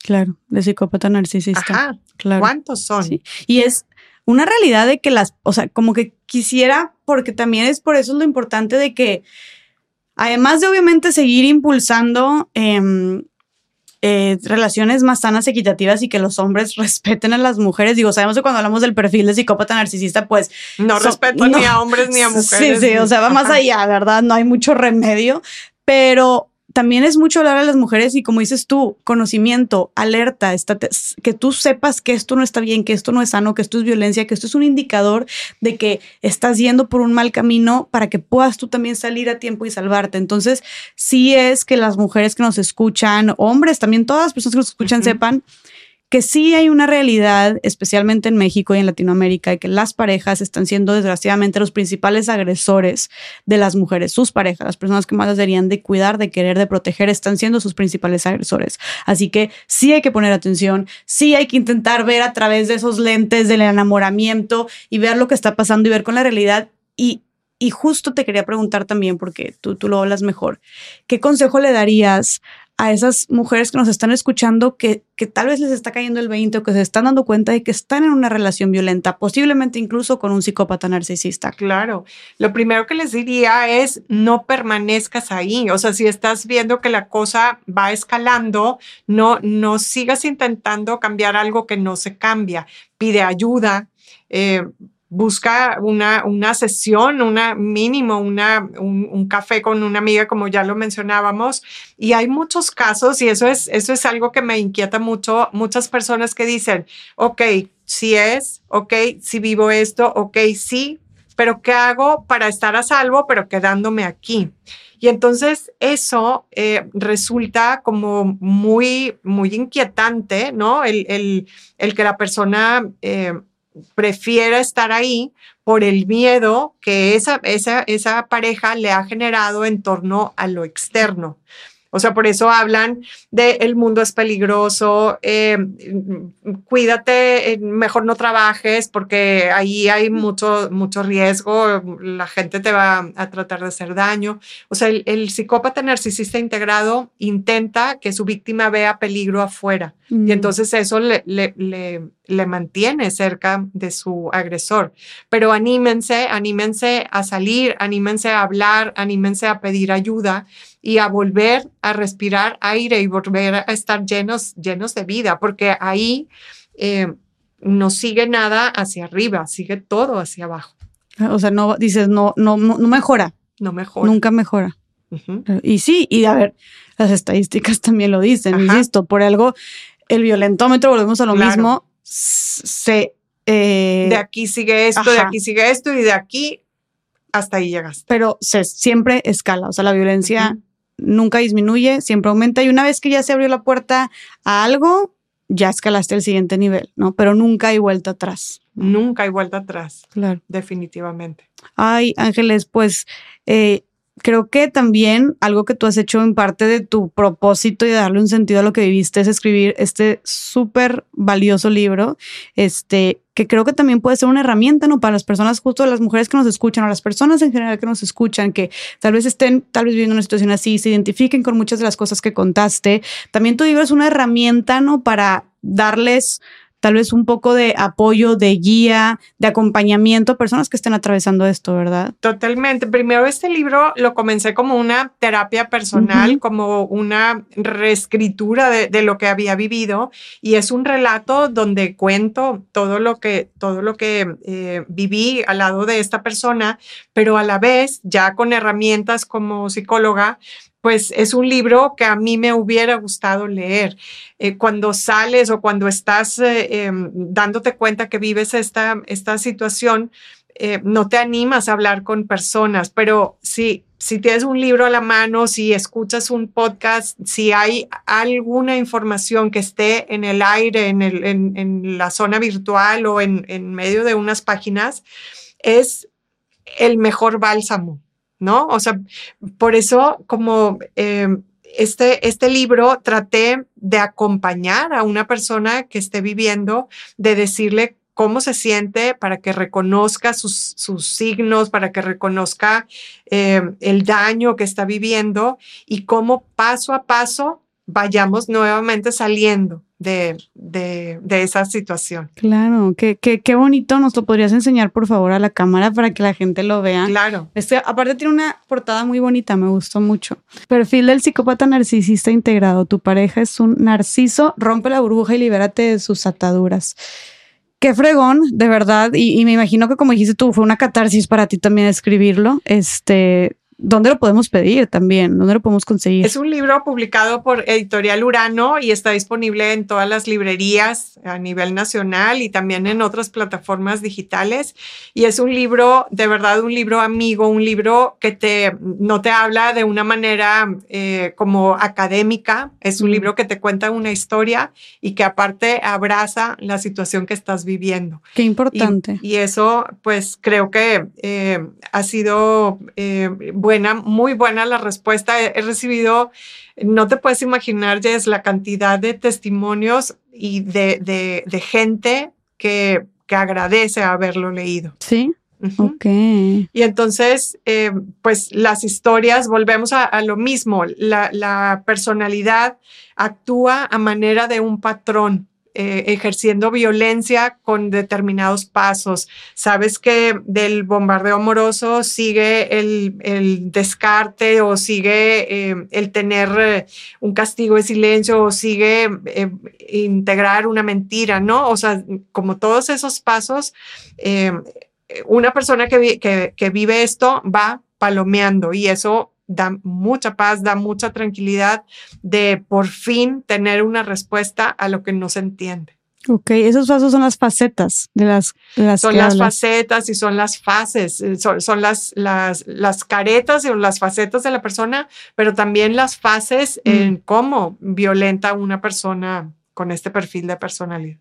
Oye, Ángeles, y una vez que ya saliste de esta relación y que sanaste, eh, que dices que hasta ahorita pues te sientes como, te estás sintiendo como que ya está saliendo el sol, que se publicó tu libro, que ahora estás hablando de esto, porque también me imagino que para poder sentarte aquí, compartirlo, hablarlo, es porque pues de cierta manera ya lo tienes también trabajado. Eh, ¿Qué sigue para ti? ¿Qué es lo que ahorita te da esperanza? ¿Qué piensas ahorita del amor? Pienso, el, el, amor yo creo que es uno de los eh, estados en los que una persona puede vivir en una zona segura, puede vivir eh, en, una, en un estado feliz sin tener que, sufrir estas cosas. O sea, la información te pone a salvo, la información te mantiene seguro y puedes eh, entablar relaciones sanas, puedes eh, crecer junto a una persona, acompañarse en, un estado que es algo muy lindo, ¿no? O sea, no hay nada como el, amor en la familia, en la pareja, en los hijos. Eh, creo que una persona es completa por ser ella, simplemente pero el estar en compañía de otra persona completa es algo que, que da muchos regalos a la vida. Y eh, el amor sigue siendo amor, ¿no? O sea, el hecho de haber vivido una situación que no lo era, no borra todo lo que sí, todo lo que sí es. Y entonces, pues bueno, eh, eh, lo que sigue para mí es seguir escribiendo, es seguir trabajando, acompañando a personas que, están sufriendo esto a través de, terapias, a, través de acompañamientos, de asesorías. Y estoy comenzando a dar conferencias, estoy comenzando a la difusión de una manera más masiva. Ok. Y sigo, bueno, pues eh, retomando, porque eso eh, debo decirlo así, retomando mi escuela de escritura, retomando la fundación que promueve también la escritura como una herramienta de vida. Es tu eh, fundación, ¿verdad? Tú la empezaste. se llama Fundación El Mundo Escribe Y, bueno, son como esos grandes amores, ¿no? Tus proyectos que, que, se tienen que retomar y que se tienen que eh, reactivar eh, al 100. Que los habías abandonado también al estar en Pues los había descuidado, no abandonado, pero sí descuidado. Ok, pero qué, y me imagino que va a ser para ti sumamente gratificante y motivante como el retomarlos al 100 ahora sí y poder ocupar también tu, tu energía y tu mente en eso, ¿no? Totalmente. Y algo que me llena de mucha, de mucha alegría es poder caminar sin miedo sin, sin, sin el temor de que esto me vuelva a pasar, ¿sabes?